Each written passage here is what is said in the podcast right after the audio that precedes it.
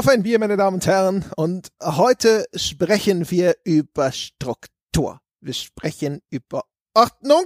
Ja, wir reden darüber, ob es hier nicht einfach, dass es Schluss sein muss mit diesem mal hierhin, mal dorthin, mal da drüben. Ja, vielleicht muss es einfach wieder eine klare, eindeutige Progression geben und als erstes progressieren wir hin zu Jochen Gebauer. Der ist nämlich dabei. Hallo Jochen. Jawohl, angetreten. Sehr gut. Ja. Und dann als nächstes auf der Agenda Sebastian Stange. Hallo Sebastian. Ja, hallo. Ähm, André, jetzt hier vielleicht zum Podcasten, vielleicht auch nicht. Ich bin heute ein bisschen strukturlos im Kopf. Er kommt ja, ja. auch aus einer strukturschwachen Region. oh, aber er ist doch in Nürnberg. Uh, ja, sag ich doch. Ach so. Ne, ich bitte dich, ja, die Metropolregion ist ja wohl äh, die, die, der Strukturmagnet, ja, die, die, die, die Spitze der gaußschen Glockenkurve. Nee, im Moment die ganze rechte Ecke.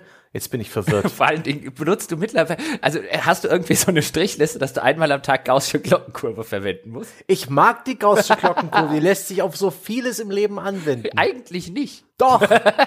Aber du machst Ich meine, es bildet eine Normalverteilung ab und äh, sehr viele Dinge im Leben sind normal verteilt. du bist der, du bist wie der Mann mit dem Hammer, für den die ganze Welt von der Nägel ist. Du hast lediglich den Hammer getauscht, gegen eine gaußsche Glockenkurve. Den, den guten alten 5-Mark-Schein, oder wo war die früher drauf?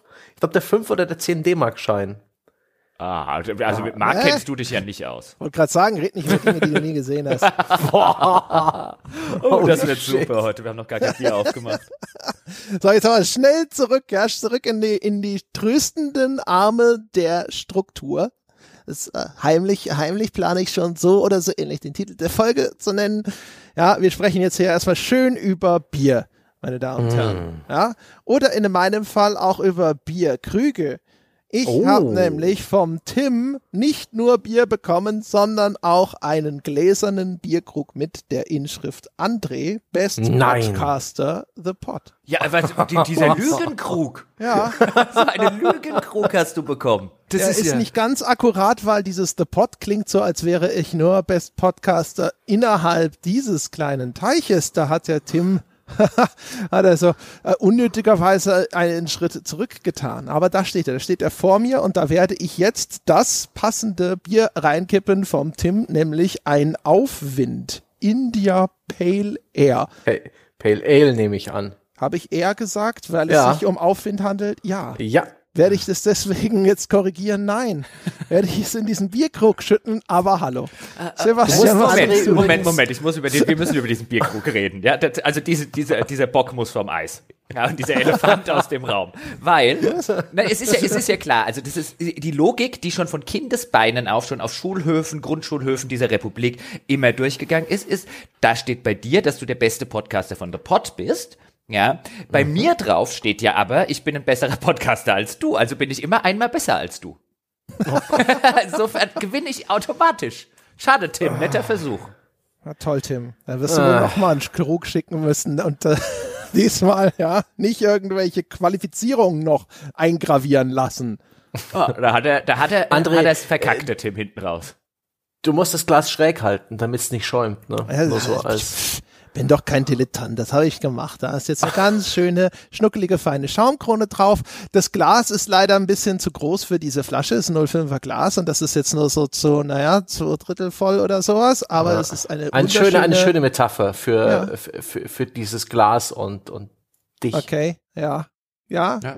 Für den Mann, der den Hals, ja, ja, für den Mann, der den Hals nicht voll kriegen kann. Da ist es wieder. ja, wenn es denn so wäre. Naja, also auf jeden Fall schöne bernsteinfarbene Farbe. Ach, es riecht auch schon nach Erfolg und besten Podcaster. Besser kann es nicht werden. Wie sieht's denn bei euch aus? Vermutlich schlechter. Ja, ich trinke heute den Double Whammy aus äh, kalorienfreien, äh, mit Kirschgeschmack versehenen Cola-Getränk und alkoholfreiem Bier aus der Halbliterhülse. Ich kann nicht ausschließen, heute noch ein Kfz bedienen zu müssen, deswegen kein Alkohol. Mhm. Mhm. Aber es gibt mhm. doch Menschen, deren Beruf ist es, ein Kfz für dich zu bedienen. Ja, aber die erwarten dann von mir den Austausch ihrer Dienstleistung gegen Devisen und ähm, ja, und ich habe letztens festgestellt, die einzige Quelle für Devisen seid ihr. wir befinden uns da in so einer ganz ekligen Abhängigkeit voneinander, also ich bei euch. Das, das, das ist natürlich schlecht, Sebastian. Natürlich ja. schlecht. Ja, das ist, oh komm. Uiuiui. Möchte ich nicht in deine Haut stecken. Deswegen, ja, deswegen äh, verzichte ich auf, auf den Menschen, der äh, dessen Berufung ja und Wunsch es auch ist, für mich Kfz zu fahren, während ich Bier genießen darf. Das ist alles, also wenn ich das genauer betrachte und diese ganzen, ne, das all diese Abhängigkeiten, diese Strukturen nachverfolge, ist das dann doch äh, eher bedenklich und deswegen, ja, ähm, seid ihr jetzt schuld daran, dass ich alkoholfreies Bier trinke? Das ist mir schon wieder viel zu viel Systemkritik. Jochen, was trinkst du denn? Ich, ich trinke den Bellheimer Lord. Ein Bier wie für mich gemacht. Mhm. So heißt das wirklich, kommt aus Bellheim, das muss irgendwo so, also Baden-Württemberg anhand der Postleitzahl. Ich würde mal so auf Badener äh, Ecke, irgendwo so zwischen Mannheim und Karlsruhe da äh, ungefähr tippen, das ungefähr verorten. Wenn das jetzt völlig falsch ist, liebe Bellheimer, dann äh, ist es mir offen gestanden auch egal. Und das ist der Bellheimer Lord. Und ich mag Biere, die heißen wie Bellheimer Lord. Und da vorne drauf ist auch ein Lord. Also ein, äh, so eine schwarze Silhouette, so eine Art Scherenschnitt. Ja, und der mm. hat einen Zylinder auf und der hat einen, äh, offensichtlich eine Art Frack an und der hat eine, hat so eine Fliege, ähm, und der hat einen Schnauzbart und ein Monokel. Hat er ein Schwert oder ein Gehstock? Nee, man sieht nur den, ah. aber er hat ein Monokel. Ich finde ja Monokel, Monokel sind ja wohl großartig. Ja, also ich, ich hätte wollte, gern einen. Ich, ich hätte gern. Die ganze Zeit habe ich drauf gewartet. Ich habe gedacht, so kein Monokel. Was ist ja, das natürlich. denn für ein Adelsschwindler? Nein, natürlich. Der Bellheimer Lord hat selbstverständlich ein Monokel an und ich weiß nicht, gibt's heute noch Monokel? Kann ich zum Optiker gehen und sagen, ich hätte gerne ein Monokel? Im Internet gibt es immer alles für dich. bei AliExpress findest du sicherlich ein preiswertes Monokel. Ja, oder bei Etsy kannst du ja einen zusammenschrauben lassen. Wie schmeckt denn der Bellheimer Lord? Auch so ein bisschen. Ja, weiß ich noch nicht, muss ich ja erstmal aufmachen. Inzüchtig? Wonach schmeckt eigentlich Inzucht? Wieso soll der denn. vertraut nach deiner Mutter. Sehr vertraut. Im Zweifelsfall nach Hühnchen. Aber, warte mal, hier mit dem besten Flaschenöffner der Welt, der ist so scheiße. Aber es sind die Dolphins drauf. Ähm, so, hier. Es steht aber auch drauf, hier aus kristallklarem Wasser, beste Malz aus der Pfälzer Sommergerste und edlem Aromahopfen entsteht in den Händen unserer Braumeister ein einzigartiges Pilz, das den Lebensstil einer ganzen Region geprägt hat. So, das könnt ihr von eurem nicht behaupten. Aha. Jetzt probiere ich das auch mal. Am Ende schmeckt scheiße. Ja, also wenn ich schon kristallklares Wasser höre, da fiel ja. jemandem echt nichts Gutes ein. Ne? Das ist es fehlt echt nur noch, dass dann auch irgendwie noch die, die, die Flasche gelobt wird, ja. Die muss dann auch aus hier Meißner Porzellan sein. Ja, aus, aus, aus, äh, ja, genau. Aber mh, hm, das geht schon fast, also das finde ich ein relativ süßes, süß-würziges äh, Pilz, das schon fast so ein bisschen in die Exportecke geht. Das ist aber ganz lecker. Hat relativ ja. wenig Kohlensäure. Also schmeckt mm. anders, als ich gedacht hätte, aber es ist jetzt nicht, ist nicht scheiße. Lauffreudig? Ja, ich glaube, da kann man ein paar davon trinken. Nice. Ja. Hm. Das ist übrigens ein HC Bosch Propellerbier, das Aufwind, das ich hier habe mm. und hm. dementsprechend hat es auch 6,5 Umdrehungen. Ja gut, das ist ein Pale Ale, die haben alle ein paar mehr. Ja, auf jeden Fall, das ist ganz ordentlich auf diesem Aufwind da. Da muss ich jetzt quasi nur noch meine Schwingen ausbreiten und segeln. Ja, da kreist André in der Thermik. Nachher liegt er wieder in der Botanik. Wenn er irgendwo Aas entdeckt, tut er das. Ah. Moment. ja, okay. Ja, dann werden wir mal hier einfach ganz äh, geschmeidig überleiten zum Thema der heutigen Folge. Und das ist eine der Folgen, die, die weniger eine Einführung als eine Origin Story haben. Ich habe ja irgendwann mal mit dem Paul einen sehr ausführlichen Podcast gemacht zu Daikatana und ich habe dafür zur Vorbereitung das Buch über die Geschichte von Doom und It Software insbesondere gelesen namens Masters of Doom. Und ich hatte mir damals eine Textzeile da rauskopiert für diesen äh, Podcast über Daikatana, wo ich gedacht habe, das ist ja ganz interessant. Und da ging es nämlich darum, dass irgendwann, jetzt fragt mich bitte keiner wann, in der Entwicklung von weiteren It-Software-Titeln der John Carmack ankam und gesagt hat, so hey, äh, ich könnte auch eine nahtlose Spielwelt realisieren. Und in dem Buch ist dann vermerkt, dass der Tom Hall, einer von den It-Software-Kollegen von John Carmack, diese Idee total gehasst habe, weil das würde ja eigentlich komplett gegen das wunderbare Rezept äh, verstoßen, das bei ihnen bislang so gut funktioniert habe und er sei der Meinung, Spieler mögen das Gefühl, eine Sektion, einen Level im Spiel abgeschlossen zu haben, da einen Haken dran zu machen und dann zum nächsten weiterzuziehen. Und dann habe ich gedacht, so das ist doch mal ganz interessant als eine kleine Vorlage, um das zu diskutieren, ob wir denn glauben, dass der Tom Hall da vielleicht einer großen Sache auf der Spur war, insbesondere in heutigen Zeiten, wo sich ja jetzt die Idee damals des John Carmack eher mehr und mehr im AAA-Segment durchzusetzen scheint, wo wir irgendwo an allen Ecken mit irgendwelchen offenen Spielwelten oder zumindest weit verzweigten Spielwelten konfrontiert werden und es nicht mehr so sehr darum geht zu sagen, hier ist ein Level und dieser Level hat einen Anfang und ein Ende und du kannst den jetzt abschließen und dann geht es weiter und dann kommt ein neues kleines Spielepaket. Ja, da habe ich gedacht, so das, das klingt irgendwie gar nicht mal so uninteressant und so aus dem Bauch raus hatte ich irgendwie auch gedacht, so, da hat er wahrscheinlich nicht völlig Unrecht. Ja, also es wird sicherlich wieder darauf hinauslaufen, dass man nicht pauschal sagen kann, das eine ist toller und das andere ist nicht so toll oder so, aber ich hatte das Gefühl, das ist vielleicht schon was dran an dem, was der Tom Hall da so gesagt hat. Wie geht's euch dabei? Hm. Also die Idee, die John Carmack hatte, war ja so prinzipiell nicht neu, dass man äh, eine große zusammenhängende Spielwelt hat und dann gegebenenfalls auch zurückgehen kann in ein Level, in dem man schon mal war. Siehe das ganze Castle und Metroidvania ähm, Genre gab es schon seit dem NES und vielleicht sogar noch eher. Wahrscheinlich war es für John Carmack die große Ingenieurleistung, das Ganze auch in einem 3D-Spiel zu realisieren, wo man dann plötzlich mit so äh, Streaming arbeiten muss, was sicherlich eine krasse Ingenieursleistung war. Ich gebe aber dem guten alten Herrn Hall durchaus recht, dass so eine abgeschlossene Struktur, so eine gerade, klare Marschrichtung, eine Linearität einem Spiel durchaus hm, gut tun kann. Dass es für mich als Spieler auch echt angenehm ist, genau zu wissen, was es als nächstes zu tun gibt, das Spiel in kleinen Happen zu genießen, so wie der Autor es sich gedacht hat. Ähm, auf Schienen können weniger Unglücke passieren als ne, auf so einer großen Eisfläche, wo dir der Spieleentwickler einfach auf die Schulter klopft und sagt, Rutsch los. Ich glaube, ich glaube, der interessante Aspekt bei der ganzen Hall-Geschichte ähm, nämlich der, der sich ein bisschen universell anwenden lässt. Wenn wir jetzt, ich glaube, man muss, man muss keine Dichotomie zwischen Linearität, äh, vollständiger oder vollständiger irgendwie Freiheit aufmachen. Ich glaube, ist dieser Aspekt des, André hat das genannt, einen Haken dran setzen. Also den, den Eindruck, ich habe einen Aspekt oder einen Teil des Spiels habe ich jetzt geschafft und ich kann zu einem weiteren Aspekt oder Teil des Spiels weitergehen. Und das ist, glaube ich, was, was wir sowohl in einer sehr linearen Levelstruktur haben, wo ich Level 1, 2, 3, 4, 5 spiele, ähm, als auch in etwas offeneren Strukturen. Ähm, sei es in der Open World, wo ich zum Beispiel an Gebiet XY habe ich jetzt alles erledigt, ich gehe eine Runde weiter. Oder wie bei zum Beispiel einem Witcher.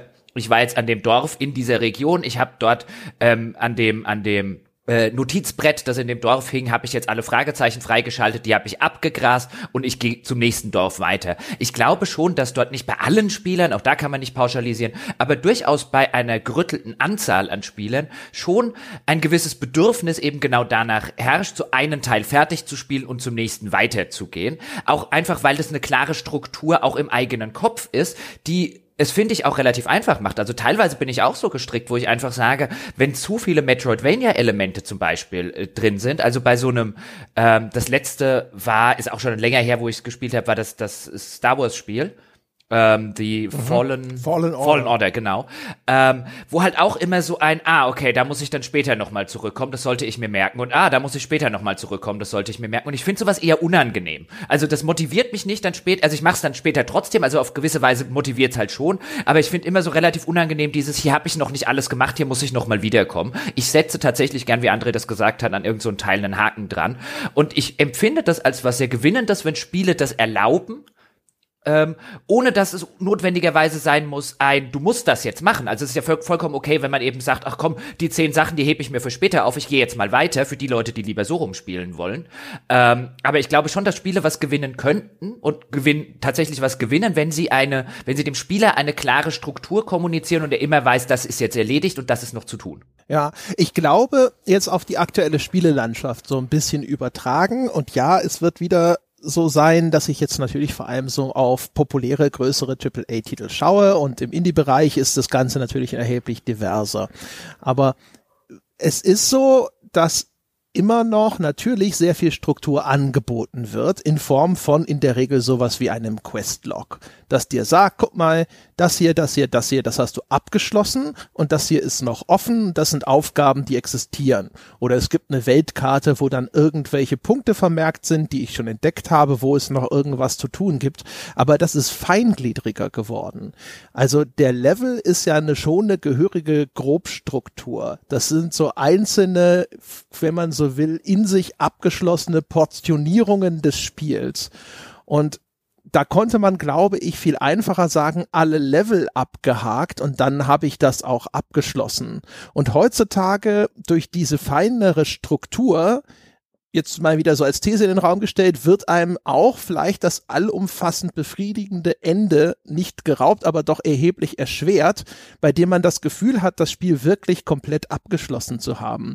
Es gibt ja heutzutage dann auch sogar schon neudeutsche Redewendungen für sowas, dass jemand nicht mehr nur davon spricht, ein Spiel durchgespielt, sondern hundertprozentet zu haben was dann bedeutet, dass man wirklich jeden kleinen Scheiß darin erledigt hat, so dass die Ingame-Buchhaltung vermerkt, man hätte jetzt wirklich 100% des vorgesehenen Contents abgeschlossen. Und das, und das übrigens, also diese 100 Prozente oder die Plätte, also die dann die, die äh, äh, Platin-Trophäe auf der Playstation haben und das Spiel geplattet haben. Das ist so ein Aspekt, den ich nie, also ich verstehe, warum man es tut. Ich verstehe diesen, diesen Grund-Ehrgeiz zu haben. Mein, mein Kumpel Paul ist auch so. Ein, ja, aber es ist doch da, also muss man es machen. Also weißt du, die, der, aber der, der, die Trophäe ist da, also muss man es ja, also das ist ja der Anreiz schon genug. Wenn sie da ist, muss sie auch erledigt werden, so ungefähr.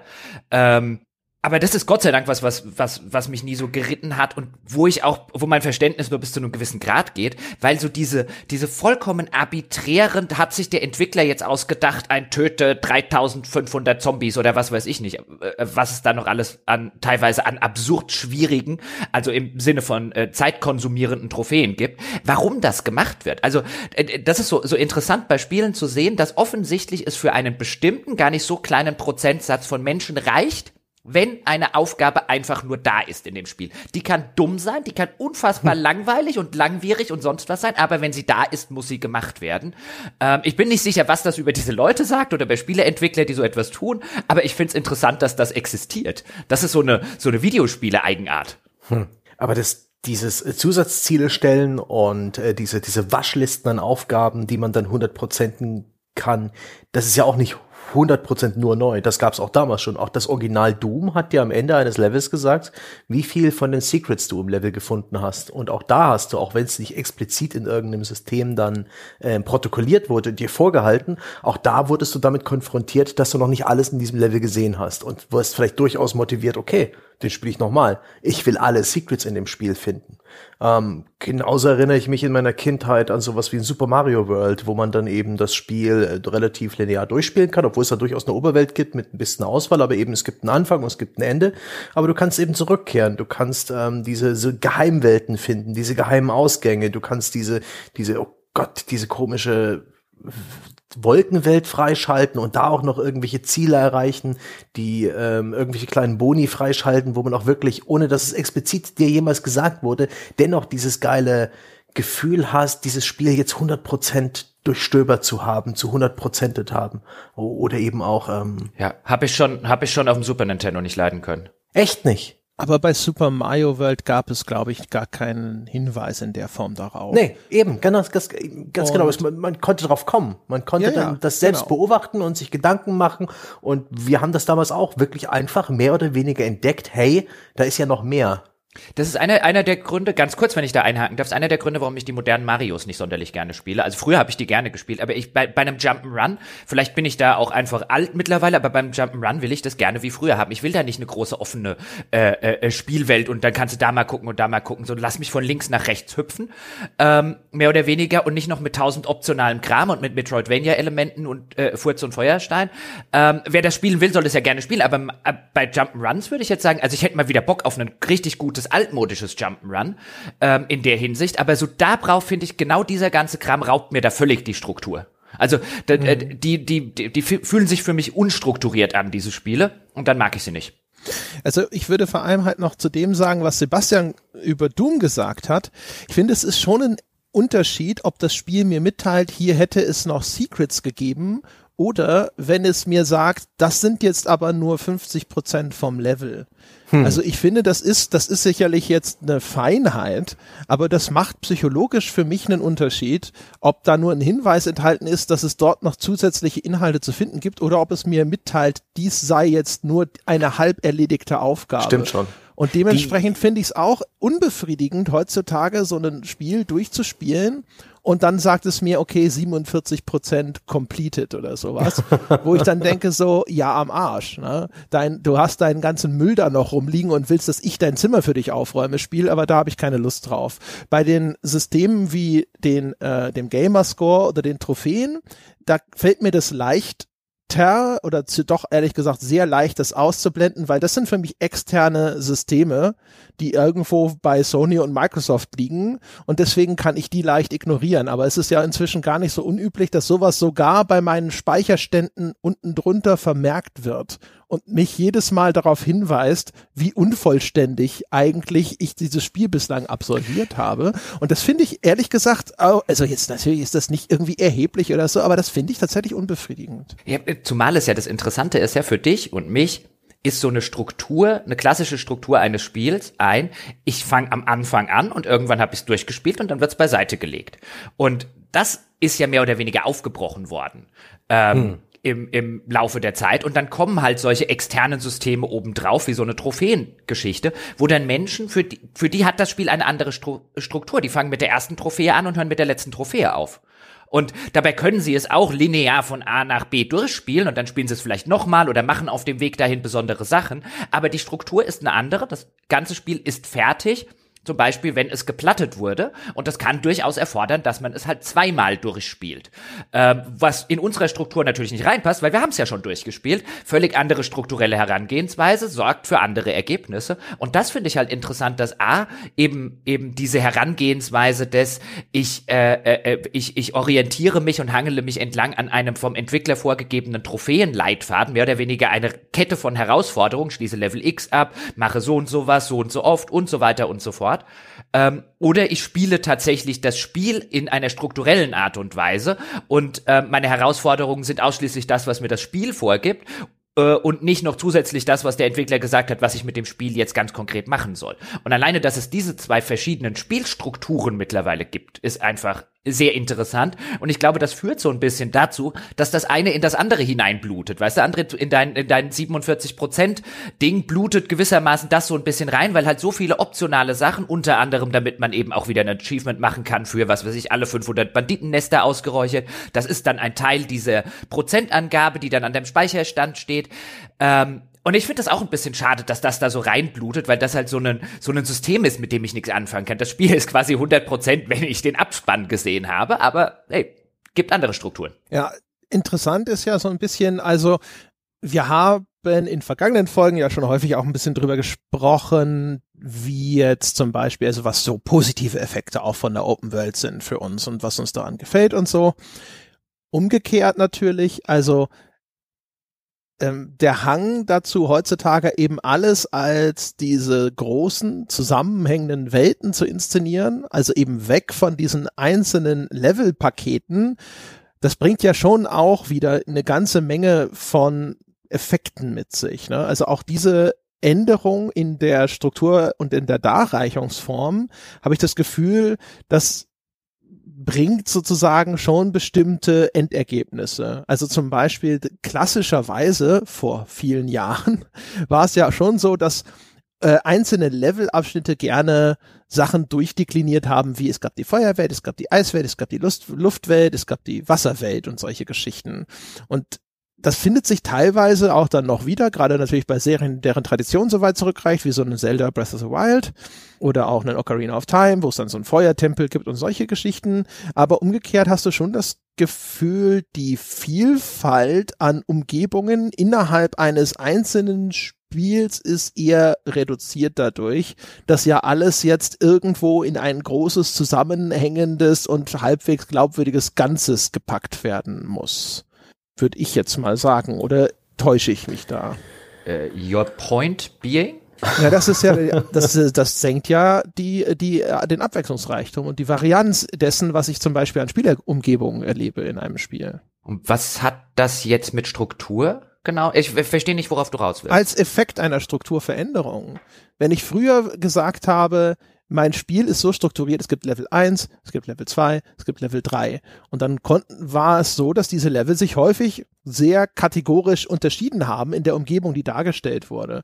In der Frühzeit ah, wurde das dann noch okay. nicht mal erzählerisch hergeleitet und später konnte man dann sich schon irgendwas einfallen lassen, warum man jetzt von A nach B gekommen ist. Aber wenn alles natürlich in einer großen zusammenhängenden Welt stattfindet, dann muss es auf einmal auch noch geografisch irgendeinen Sinn ergeben. Das stimmt, wobei das wahrscheinlich aus Asset-Kostengründen, zumindest in dem AAA-Bereich, über den du jetzt gesprochen hast, sowieso nicht stattfinden würde. Im Sinne eines, man würde zum Beispiel jetzt keine selbst wenn man viel Budget hätte, sehr wahrscheinlich äh, nicht eine ähm, Metropole in äh, Europa zum Beispiel bauen und gleichzeitig noch eine in Asien, um einen völlig anderen ähm, äh, Schauplatz für die zweite Hälfte des Spiels zu haben. Also und dann quasi jeden Asset nochmal neu bauen zu müssen. Ich glaube, das hättest du da eher als Problematik, denn die ganze strukturelle Geschichte, weil man sieht's ja zum Beispiel bei einem, ob jetzt bei einem, bei einem Breath of the Wild, das du schon erwähnt hast, aber auch bei dem ein oder anderen äh, Open-World-Spiel, dass es nicht so schwierig ist, ähm, zumindest noch zwei oder drei verschiedene Regionen reinzukriegen, wenn die Leute halbwegs kreativ sind. Also Schnee geht ja immer. Und, ja, und so genau, eine Wüste auch. Berge ja. und ein Vulkan kann es dann auch mal ja. geben und so. Ja, ja, das stimmt schon. Also ja, ja, ja. Also es ist garantiert sind sind äh, Kostenerwägungen dabei sehr relevant. Das stimmt auf jeden Fall. Ich finde, ich finde, was, was Struktur angeht, zum Beispiel in einer Open World, das finde ich einen interessanten Gedanken. Und in der Open World ist ja die Struktur in der Regel wenn wir, wenn wir uns überlegen, wie funktioniert das Spiel strukturell, wie weiß der Spieler als nächstes, was er machen soll? Er hat entweder einen Questmarker, der ihn wohin führt, das ist dann häufig dann die Hauptquest, die geht dort drüben weiter. Dann hat er verschiedene Marker auf der Karte, ähm, die potenzielle Nebenquests oder Nebentätigkeiten ähm, zeigen und dann vielleicht noch so diese klassischen Fragezeichen oder oh, was könnte da sein, wo noch irgendwelche kleineren Events oder sonst irgendwas passiert. So prinzipiell ist, da, ist diese Open World ja aufgebaut mit einem, der Spieler kann jederzeit auf der Karte gucken, wo er hin muss. Häufig genug wird ihm dann auch noch eine Route eingeblendet, wenn er jetzt mit irgendeinem Gefährt unterwegs ist. Ähm, der kann jederzeit gucken, wo es irgendwelche Quests gibt und er weiß auch jederzeit, wo irgendwas ist. Er muss sich also in der Spielwelt an sich gar nicht orientieren und er muss in der Spielwelt auch nicht ich sage jetzt mal kontextuell mitdenken. Wenn das Spiel von mir will, ein Open-World-Spiel, möchte von mir, dass ich, keine Ahnung, Benzin besorge oder Munition besorge, dann führt mich garantiert schon irgendein Pfeil oder eine, eine Route oder sowas zu dem Ort, an dem es das gibt. Das Spiel möchte ja gar nicht von mir, dass ich mir Gedanken mache, hm, in dieser Open World, wo könnten hier Munition rumliegen? Vielleicht könnte ich es mal in dem Polizeirevier versuchen. Hier muss ja irgendwo ein Polizeirevier sein. Ist eine kleine Stadt zum Beispiel. Oder ähm, ist hier irgendeine militärische Einrichtung? Oder Benzin, hm, ja, mal gucken, wo eine Tankstelle ist. Also all das erfordert das Spiel, will das Spiel ja strukturell nicht von mir, dass ich diesen Gedanken mache. Das nimmt mir die Arbeit ja vollkommen ab, sozusagen diese, mich durch diese Welt bewegen Arbeit Arbeit, also eigentlich das, wo man denken würde, dass, dass das Tolle an einer Open World ist, eine zusammen, äh, äh, eine zusammenhängende Spielwelt, wo ich von A nach B laufen kann, so wie ich möchte, und dass man dann diese Spielwelt nutzt. Aber im Gegenteil, je offener das Spiel wird, würde ich argumentieren, je äh, mehr strukturiert wird die Missionsstruktur und je, je mehr wird der Spieler ähm, quasi in der Illusion von Freiheit, aber zu allen wichtigen Sachen quasi ähm, nicht nur mit der Nase drauf gestoßen, sondern von hinten noch mit der Keule auf den Kopf gehauen, damit er auch ja sich nicht mehr wegbewegt von diesem Ort, an dem man ihn da gerade haben möchte. Und das ist ja eine interessante Sache. Je freier die Struktur, und die Spieler denken ja auch wirklich und fühlen sich frei in dieser Struktur, je eingeengter sind sie aber, was das ganze Design angeht. Also paraphrasiert, hat sich die Struktur eigentlich gar nicht geändert. Also sind es eigentlich weiterhin Levelstrukturen, nur anstatt dass wir jetzt das Ganze auf der Oberweltkarte von Mario in zwei Sekunden auswählen, reiten wir zwei Minuten lang hin äh, ja, und links und rechts kann durchaus was passieren und dann steigt man mal vom Pferd ab und pflückt noch irgendeinen Pilz, äh, der an irgendeinem Baum wuchert oder so. Aber ja, ein bisschen schon. Das sind, glaube ich, auch vom, vom, vom ganzen Designaufwand ist halt dann ein, ein dann wird halt ein Hub-Quest designt zum Beispiel. Ähm, und vielfach sieht man dann ja auch, wie sich bei den einzelnen Missionen diese ganzen Schritte wieder und wieder und wieder äh, wiederholen. Deswegen wird das ganze, das, das 20. Banditennest ja auch so repetitiv und es stinkt langweilig, weil da halt null, ähm, Varianz mehr in der ganzen, in der ganzen Struktur, in der ganzen Queststruktur vorhanden ist, weil man anscheinend ja bei den Entwicklern denkt, wenn wir die Spieler in diese Freiheit, in diese Pseudo-Freiheit entlassen und ihnen dann auch Freiheit geben in dieser Freiheit, um Gottes Willen, damit können die nicht umgehen.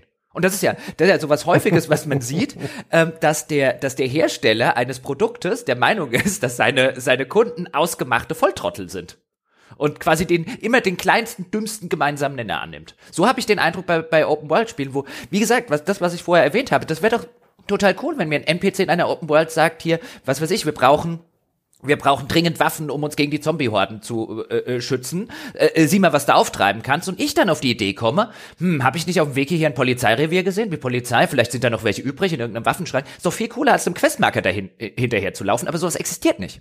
Wenig.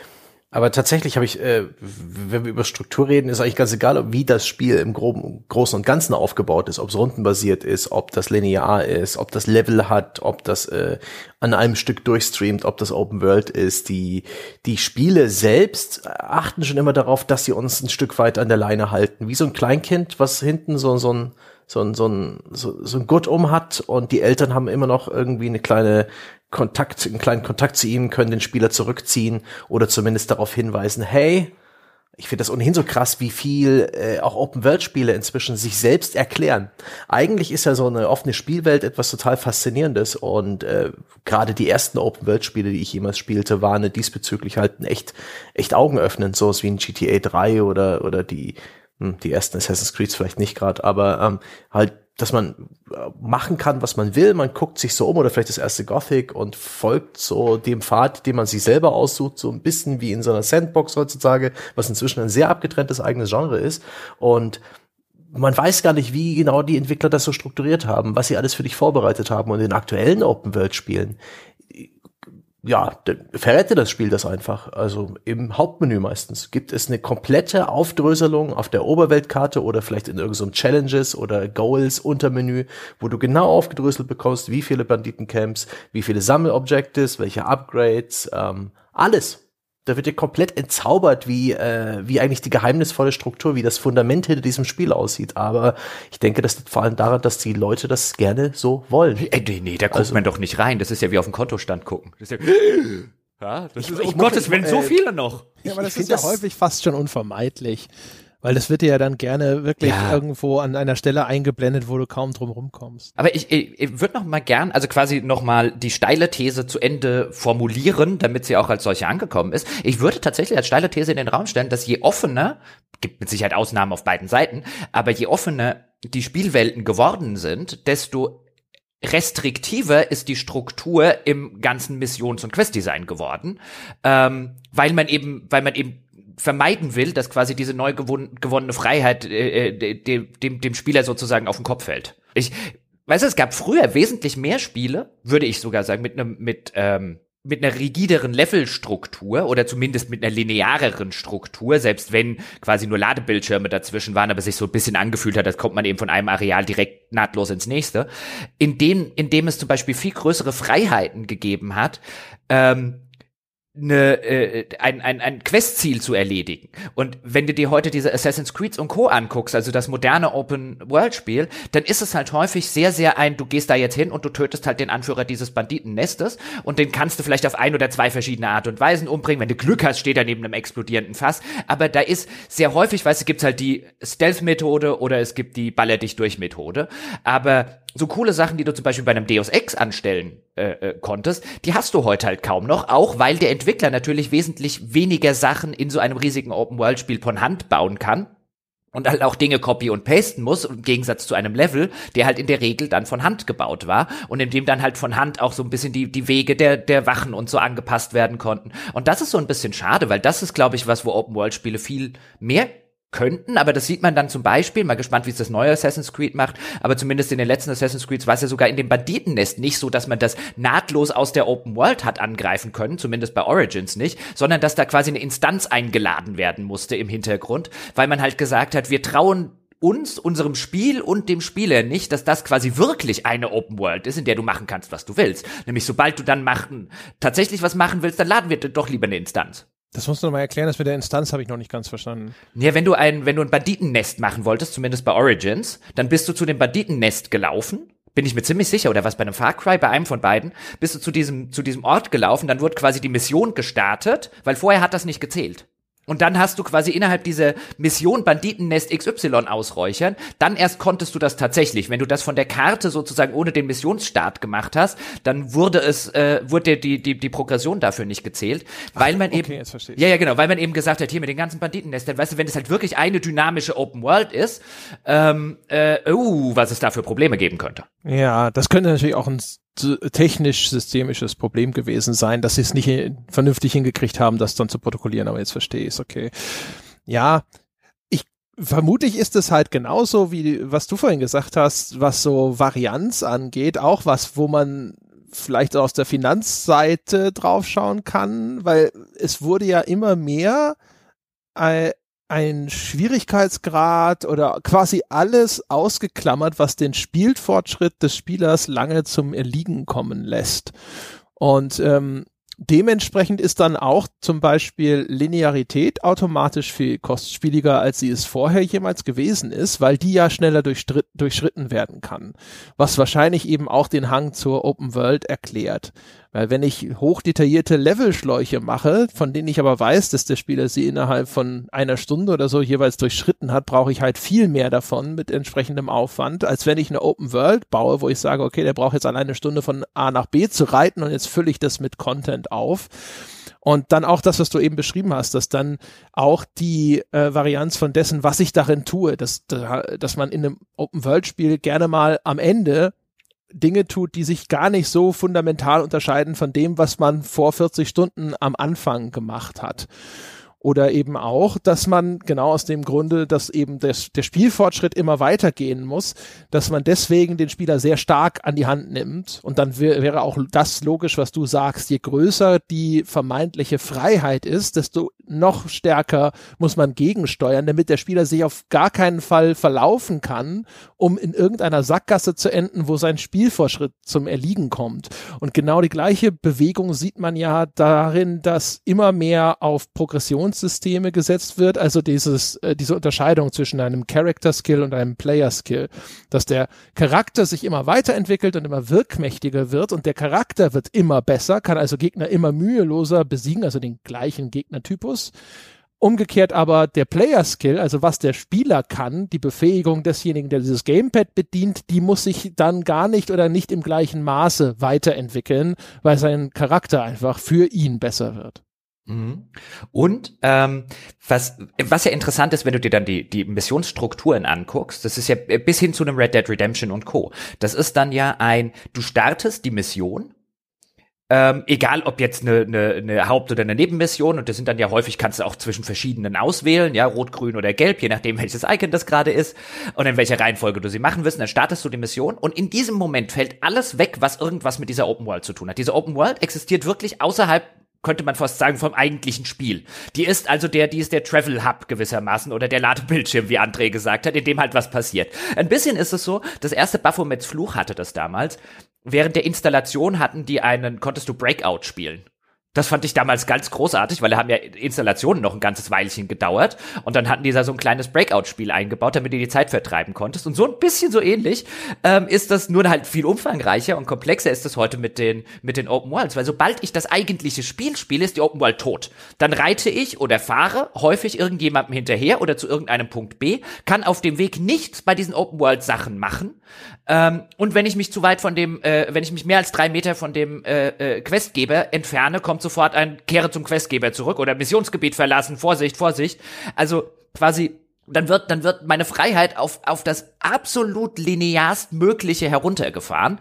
Ähm, und es scheint als Wechselspiel echt gut zu funktionieren. Ich meine, viele Leute, uns eingeschlossen, spielt das ja gerne, aber es ist eigentlich ziemlich krass, wie wenig die Open World vom Spiel eingesetzt wird, dass ein Open World Spiel ist. Und wie, wie wenig das auch angesprochen wird, wenn wir über Open Worlds reden. Und so, tolle Open World, was du da alles machen kannst. Und ich denke mir so, alles Coole und Interessante, was mit der Story und so weiter zu tun hat, findet in der Regel nicht in dieser Open World statt. Ja, es gibt Open Worlds mit cooleren Nebenbeschäftigungen als andere. Es gibt welche, die sind besser designt. Es gibt welche, die sind, die sind schöner. Es gibt welche, die, die haben ein besseres ähm, äh, Environmental Storytelling und so weiter. Aber die sind Kulisse, nicht Teil der Spiel, nicht, nicht elementarer Teil der Spielerfahrung. Die sind eine dynamische Kulisse und teilweise auch eine echt coole Kulisse. Aber dass man ein Spiel hingehen würde und sagen, jetzt lass den Spieler doch in der Open World mal was Wirkmächtiges machen, passiert nicht. Weil es auch keinen Spaß macht. Ich bin der Meinung, ein, ein relativ offenes Spiel, ohne dass diese festen Strukturen, diese festen Missionen, diese kleinen Momente der linearen Instanzen, ist einfach super frustrierend und verwirrend. Es gibt ja so Sandbox-Spiele, die wirklich Sandboxen sind, wo du einfach in einer äh, zufällig generierten Welt oder einer offenen Welt startest und tust, was du willst. Es gibt da ein ganz weirdes Indie-Rollenspiel, das heißt Kenshi, das ist im Jahr 2018 erschienen und hatte insbesondere letztes Jahr durchaus ein bisschen Aufmerksamkeit bekommen. Das ist total abgefahren. Es sieht hässlich aus. Es hat eine ganz weirde Fantasiewelt mit seltsamen Roboter, Knochenwesen und verschiedenen KI-gesteuerten Völkern. Und da bist du einfach, wenn du da äh, dir einen Charakter erstellst, Teil dieser Spielwelt, die auf dich reagiert, in der du machen kannst, was du willst, in der dir keine Ziele gegeben werden, in der dir das Spiel auch nicht äh, sagt, was du tun sollst, wo Leute, die sich da durchfuchsen, echt krasse Abenteuer erleben. Ähm, genauso wie zum Beispiel in einem Dwarf Fortress, in diesen, in diesen ja schon fast überbordenden äh, Simulationen, die einfach vor sich hinlaufen und du hast Anteil daran oder eben nicht, du machst dir deine eigenen Ziele oder eben nicht und das sind Spiele, die frustrieren mich, die machen mir Angst, die, ähm, die, die begreife ich nicht. Man könnte auch so ein Europa Universales in die Ecke stecken. Da passieren einfach Dinge, diese, diese Welt wird simuliert, die einzelnen Bestandteile reagieren aufeinander, aber niemand niemand drückt die Pause-Taste nur für dich. Und äh, du musst selber sehen, welche Ziele du dir steckst, was du eigentlich machen willst. Und das sind, das ist, für mich fühlt sich das an wie im Nebel stehen. Und in alle Richtungen geht's irgendwo hin, aber ich sehe nicht, wo es hingeht und es gibt keinen klaren Ansatz für mich, was ich eigentlich tun soll. Ich fühle mich jämmerlich verloren in solchen Spielen und ich mag das einfach nicht. Ich bin der Meinung, damit bin ich dick in der Mehrheit und diese kompletten Sandbox-Spiele sind deswegen schon eher eine Nische. Ja, aber das ist ja, jetzt machst du aber ein falsches Dilemma auf. Ich bin ja ganz falsches bei dir. Dilemma? Ja, weil das, das ist jetzt ja das andere Extrem, die Dwarf Fortresses dieser Welt, das, was du gerade mhm äh, äh, skizziert hast. Oder Minecraft, dieses Nischending. Ja, genau. Minecraft hat, Minecraft hat sehr wohl eine Struktur. Du, Minecraft ja, aber jetzt, hat die warte, warte, lass mich, des Crafting. Äh, äh, ganz kurz mein Argument, weil ich bin ja völlig bei dir, äh, das ist kein Massenmarkt in äh, bei Draw Fortress und Code zu holen ist, aber das ist ja das andere Extrem. Es heißt ja nicht, hm. wenn man sagt, ein nutzt deine Open World besser und binde den Spieler stärker in die Open World ein, was auch die eigentliche Story, die eigentlichen Missionen, die eigentlichen Quests angeht, ähm, bedeutet ja nicht im Umkehrschluss, mach einen Dwarf Fortress, sondern ich glaube, ja. da gibt es eine dritte, vierte und fünfte Möglichkeit, die irgendwo dazwischen Freilich. Liegt, die man, ich, die man machen könnte. Ich denke, ein guter Kompromiss ähm, und auch so von der Beliebtheit ist dieses Mountain Blade, wo es auch Teil 2 im Early Access ist, wo die äh, Spielwelt schon sehr groß ist, weil dann hast du eine offene Spielwelt, wo du eben als Spieler nicht alles erledigen musst. Sobald du eben die diese äh, ja diese diese Waschliste an Aufgaben aufgibst und diese linearen Missionen, das alles ein bisschen organischer, den Spieler einfach machen lässt und experimentieren lässt, dann muss der Spieler aber auch damit leben und auch der Spieleentwickler, dass der Spieler einen Großteil der Spielwelt niemals betreten wird und einen Großteil der Dinge, die in dem Spiel sind, ignoriert. Und das muss man sich erstmal trauen. Gut, das macht er ja jetzt schon. Ich meine, es wäre sowieso mal interessant, und die Zahlen wird man nicht drankommen, aber es wäre echt mal interessant, bei Ubisoft und Co. Mäuschen äh, spielen zu können. Weil die werden die Metrics haben, wie viele Prozent der Leute machen das, wie viel Prozent der Leute machen das, wie viel spielen das durch und so weiter und so fort. Gerade bei so einem Open-World-Spiel mit zig Zeug drin und zig Systemen ähm, und zig Nebentätigkeiten. Mich würde es ja wirklich interessieren. Also meine Vermutung wäre, wir haben ja damals schon, als es um äh, darum geht, wie viel Prozent spielen die Spiele eigentlich durch, ähm, schon ein, ein sehr, sehr ernüchterndes Ergebnis äh, kam, auch wenn man Sales und so weiter berücksichtigt, wo, wo liegen die für 3,50 Euro gekauft auf Platten und wurden einfach noch nie angefasst. Aber mein, mein Tipp wäre, dass es absolut ernüchternd und enttäuschend ist, wie wenig Leute diese ganzen Sachen tatsächlich spielen und wie viele dieser Dinge nur drin sind, damit sie drin sind. Oder André? Was meinst du? Das, ja, auf jeden Fall. Was ich gerade als Gedanken hatte, was ich auch ganz interessant finde, ist, dass das mit der Spielfigur als Fokus ja vielleicht sogar so noch, noch weiter geht. Also dass nicht nur man versucht sozusagen einen Spielfortschritt wegzunehmen von der Spieler muss besser werden hin zu diese Spielfigur wird einfach durch fortlaufende Betätigung in der Spielwelt immer besser, sondern dass auch etwas dass jetzt auch die, die, die Veränderung im Spielablauf häufig eben nicht mehr in der Spiel, Welt selber vor Ort zu verorten ist, sondern eben in der Progression der Spielfigur, für die neue Skills und Fähigkeiten und so weiter freigeschaltet werden. Also wenn ich überlege, früher, wie war denn so die Progression in einem Spiel? Mario kann springen, im ersten Level, kann auch im letzten Level springen und vielleicht findet er zwischendrin noch mal irgendwelche Anzüge als Power-Up und so. Aber was sich hauptsächlich verändert, ist die Spielwelt. Es gibt erst irgendwelche Plattformen, dann gibt es bewegliche Plattformen, Plattformen, die sich drehen, Plattformen, die zerbröseln, irgendwelche Förderbänder, gegen die man anlaufen muss. Es gibt automatisch scrollende Level, Wasserlevel, also Level, in denen sich dann, Wasserlevel ist ja effektiv ein Level, in dem sich dann eben die Physik oder auch der Fortbewegungsmodus per se verändert. Also alles Dinge, wo sich die Umwelt verändert. Und die Umwelt in den Open Worlds ist aber eigentlich größtenteils sehr, sehr statisch, auch in den Elementen und Gestaltungselementen, die dort darin vorkommen. Und es verändert sich dann eben vor allem, was in diese Open World reingesetzt wird, also Gegner oder eben die Befähigung des Spielers selber. Und die Open World bleibt da vergleichsweise statisch. Das ist ein schönes, das ist ein schöner, schöner Gedanke, weil Stimmt ja wirklich. Also ich meine, diese Open World, wenn es eine richtige Open World ist und man theoretisch gleich am Anfang überall hin kann oder zumindest schon früh im Spiel an jede äh, äh, äh, Ecke und an, an jeden Teil dieser Spielwelt bereisen kann und dann halt vielleicht damit leben muss, dass einen dort die Monster umhauen oder die Gegner wegschießen. Aber dann müssen sie ja statisch sein, weil sie ja, sobald dieses quasi Spiel eingeladen ist, sind die so. Also wie letztlich genauso wie in einem linearen Spiel. Ja, die sind einmal gemacht, die sind so. Ähm, und äh, natürlich können, kann sich dann die Welt, also die Welt verändert sich für dich als Spieler, indem du sie spielst, aber sie verändert sich nicht, weißt du? Also du, du kannst schon in eine in eine Schneelandschaft kommen ähm, oder in eine in eine Wüstenlandschaft theoretischer Natur und dann ändert sich ein bisschen was in der Spielwelt. Aber was du ja meinst, ist so die die ganzen Versatzstücke können sich nicht ändern. Also ein du hast jetzt nicht plötzlich äh, äh, äh zig neue Mechaniken, wenn du in die Wüstenwelt hineinkommst, weil in der Regel das Spiel halt schon am Anfang dir diese ganzen Mechaniken geben will, ähm, damit du sie dann bis zur Wüstenwelt quasi gemeistert hast. Ja, aber vielleicht hast du das Jetpack bis dahin und es hilft dir. Sowas ist auch erst cool. Alles wird durch Jetpacks besser. Hm. Ja. ähm, aber ja, es ist halt, es ist halt häufig wird halt auch gerade bei so Open World Spielen wird dann, ich finde das finde das schön mit diesem Gedankengang, nämlich die neuen Herausforderungen, weil du halt plötzlich andere Sachen wie zerbröselnde Plattformen hast, nachdem du gelernt hast, eigentlich erstmal oh auf die Plattform springen ist cool und dann fängt die Plattform an zu zerbröseln, also muss ich mich beeilen. Ähm, sowas hast du selten in, in anderen Genres und gerade in so Open-World-Spielen nicht, weil es eigentlich nicht um eine Skill-Progression geht, würde ich sagen, oder zumindest die Skill-Progression, das hat Andrea auch schon vorher gesagt, nur bis zu einem gewissen kleinen Teil eine Skill-Progression ist. Und ab da ist es nur noch eine, eine Avatar-Progression, bei der dein Avatar hm. immer äh, äh, äh, einerseits, was er sich vielleicht mehr Munition mittragen kann im Laufe des Spiels, steigt das immer und mehr Zeug und bessere Rüstung bekommt und bessere, mehr Schaden macht und so weiter und so fort.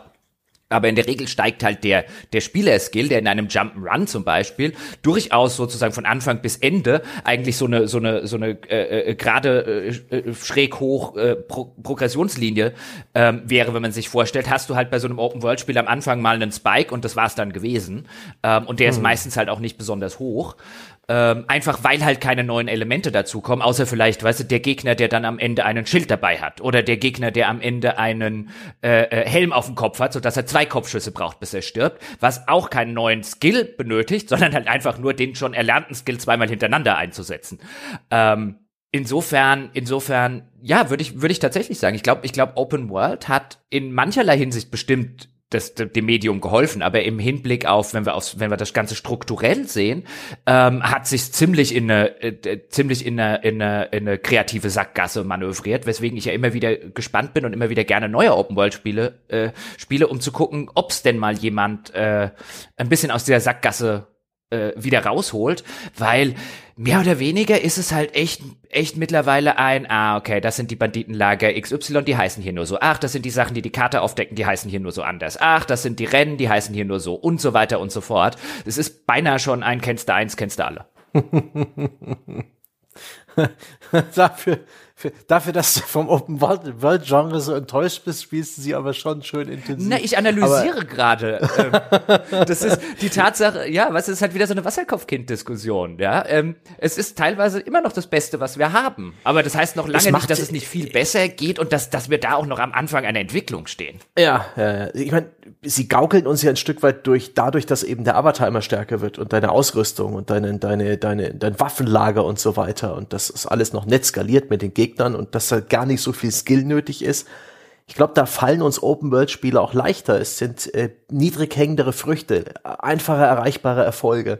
Weil im Großen und Ganzen fühlt es sich halt trotzdem cool an. Auch wenn du zum Beispiel in Red Dead Redemption 2 in Sachen Shooter-Skill ähm, das ganze Spiel über nicht wirklich gefordert wirst. Und die Progression sorgt dafür, dass du dann am Ende des Spiels halt bessere Waffen, mehr Munition hast. Und, und wenn das, wenn es dann mehr Gegner gibt, fällt dir das genauso leicht, anders als zum Beispiel in so einem, ja, so einem klassischen 2D-Hüpfspiel, sowas wie Celeste, wo der Entwickler aber auch viel mehr Möglichkeiten hat, deine Spielerprogression genau zu kuratieren und dir genau die richtigen ähm, Herausforderungen in der richtigen Reihenfolge zu stellen, dass du auch wirklich lernst und besser wirst. Ich denke gerade das Lernen ist äh, eine völlig andere Erfahrung, ähm, je nach der Struktur des Spiels.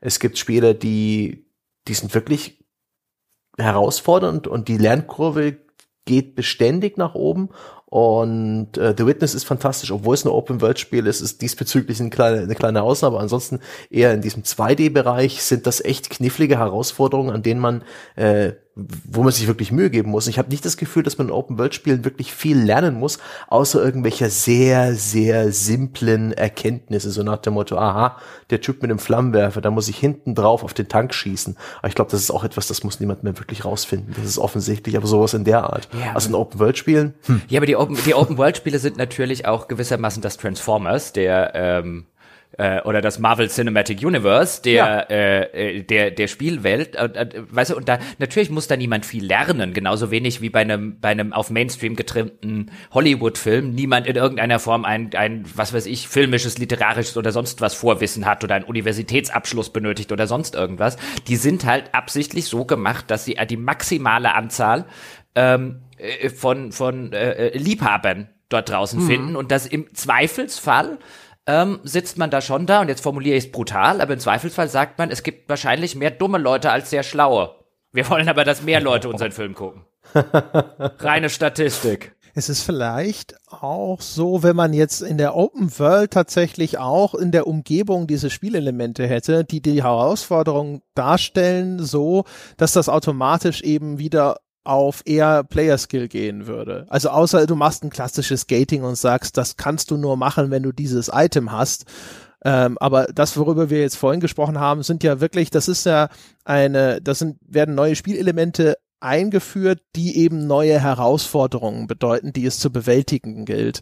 Und die kannst du nicht erschlagen, indem du irgendeinen Skill hochgelevelt hast. Äh, Breath of the Wild hat das ja schon ganz gut gemacht. Das hat einfach nur dir ein größeres Rüstzeug gegeben, aber auch dadurch einfach nur mehr Werkzeuge, um selbstständig kreativ zu werden und ähm, dazwischen noch mit diesen, ich weiß gar nicht mehr wie viele, mit diesen Challenge-Tombs oder wie, ich weiß gar nicht mehr, wie die genannt wurden.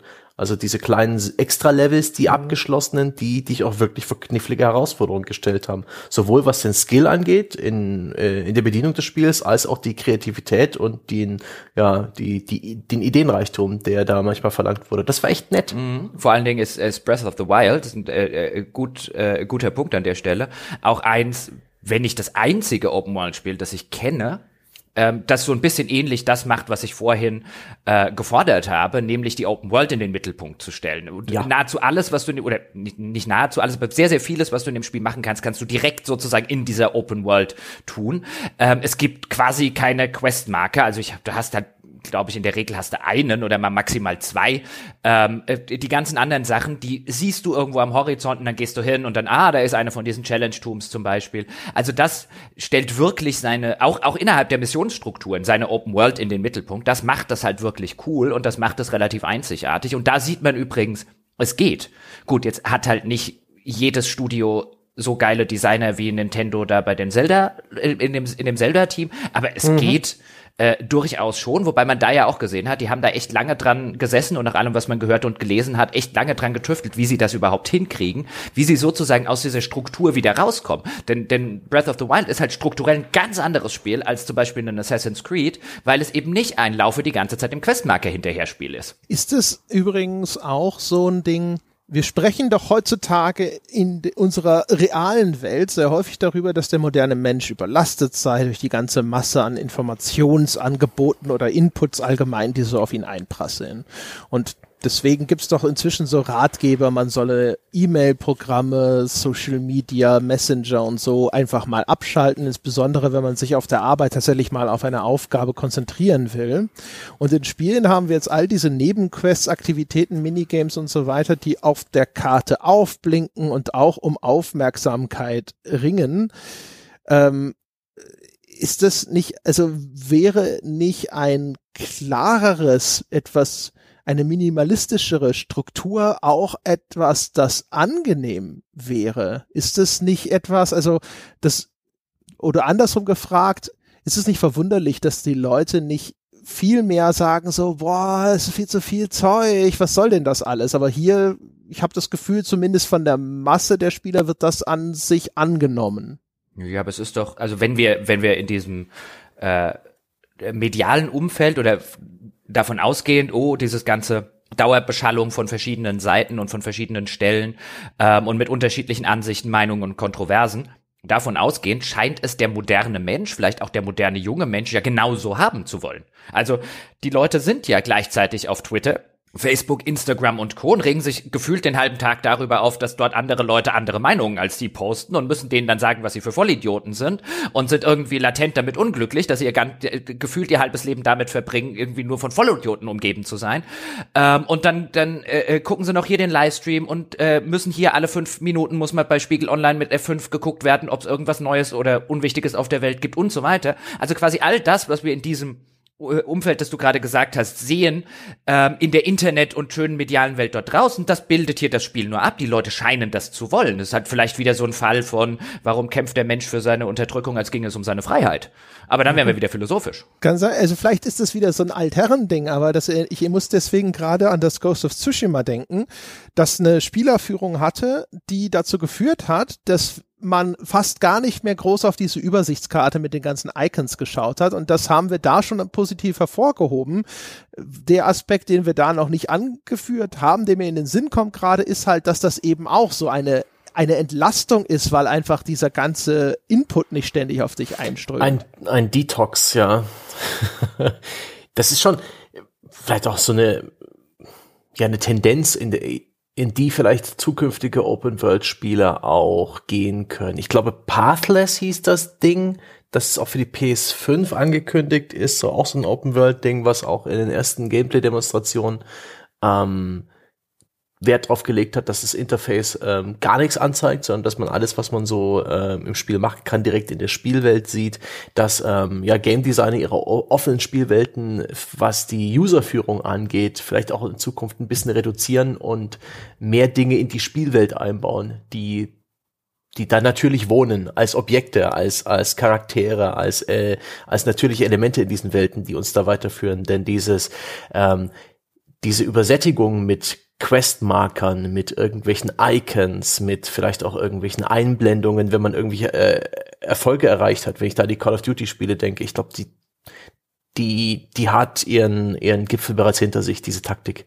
Da sind wir inzwischen völlig übersättigt. Also, äh, das, das, das erzeugt einfach keine coolen Hormone mehr. Ah, ich bin, ich bin ja, vielerlei Gründen echt gespannt auf das nächste Assassin's Creed, ob es auch da äh, zurückfährt oder ob es das vielleicht sogar noch ausbaut, man wird sehen. Aber das ist halt, glaube ich, auch ein Fall von, weißt du, wenn die ihnen nicht sehr gut bieten kannst, bombardier sie halt mit mittelmäßig. Und das hat hm. zumindest bislang echt gut funktioniert. Du hast einen Haufen dieser Sorte Spiele, deren Nebentätigkeiten samt und sonders irgendwo zwischen schlecht und Mittelmaß rangieren, ähm, aber die äh, überall unter Spielern in der Presse und so weiter gelobt werden, einfach weil so viel auf dich einprasselt. Ja? Die, die geben dir gar keine Zeit festzustellen, dass das auf Dauer eigentlich keinen Spaß macht und eigentlich irgendwie, weißt du, diese Banditenlager sind so ein schönes Beispiel. Ich meine, das ist kein gutes, das sind keine guten Quests, die sind normalerweise nicht gut designt.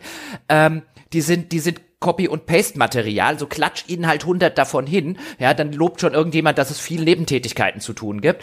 Und so ein bisschen hat das ja funktioniert bislang. Also, ähm, weißt du, da, da, da führt ja so eine, so eine Dauerbeschallung, kann durchaus auch einfach dazu führen, ähm, dass man halt, dass man halt sich erst gar nicht mehr die Mühe macht, sich irgendwie näher mit irgendwas davon auseinanderzusetzen. So, komm, da ist noch ein Banditenlager, mach mal Banditenlager, da ist noch das, mach mal das, da.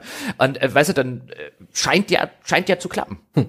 Das ist auch so äh, eine witzige Idee. Gibt es Spielstrukturen, die dir lediglich vorgaukeln, dass du Spaß hast? So ähnlich klingt das ja, was du sagst. Ja, dass da Leute, wie ich habe auch im Freundeskreis jemand, der will immer wieder, dass ich mit ihm Tom Clancy spiele, The Division.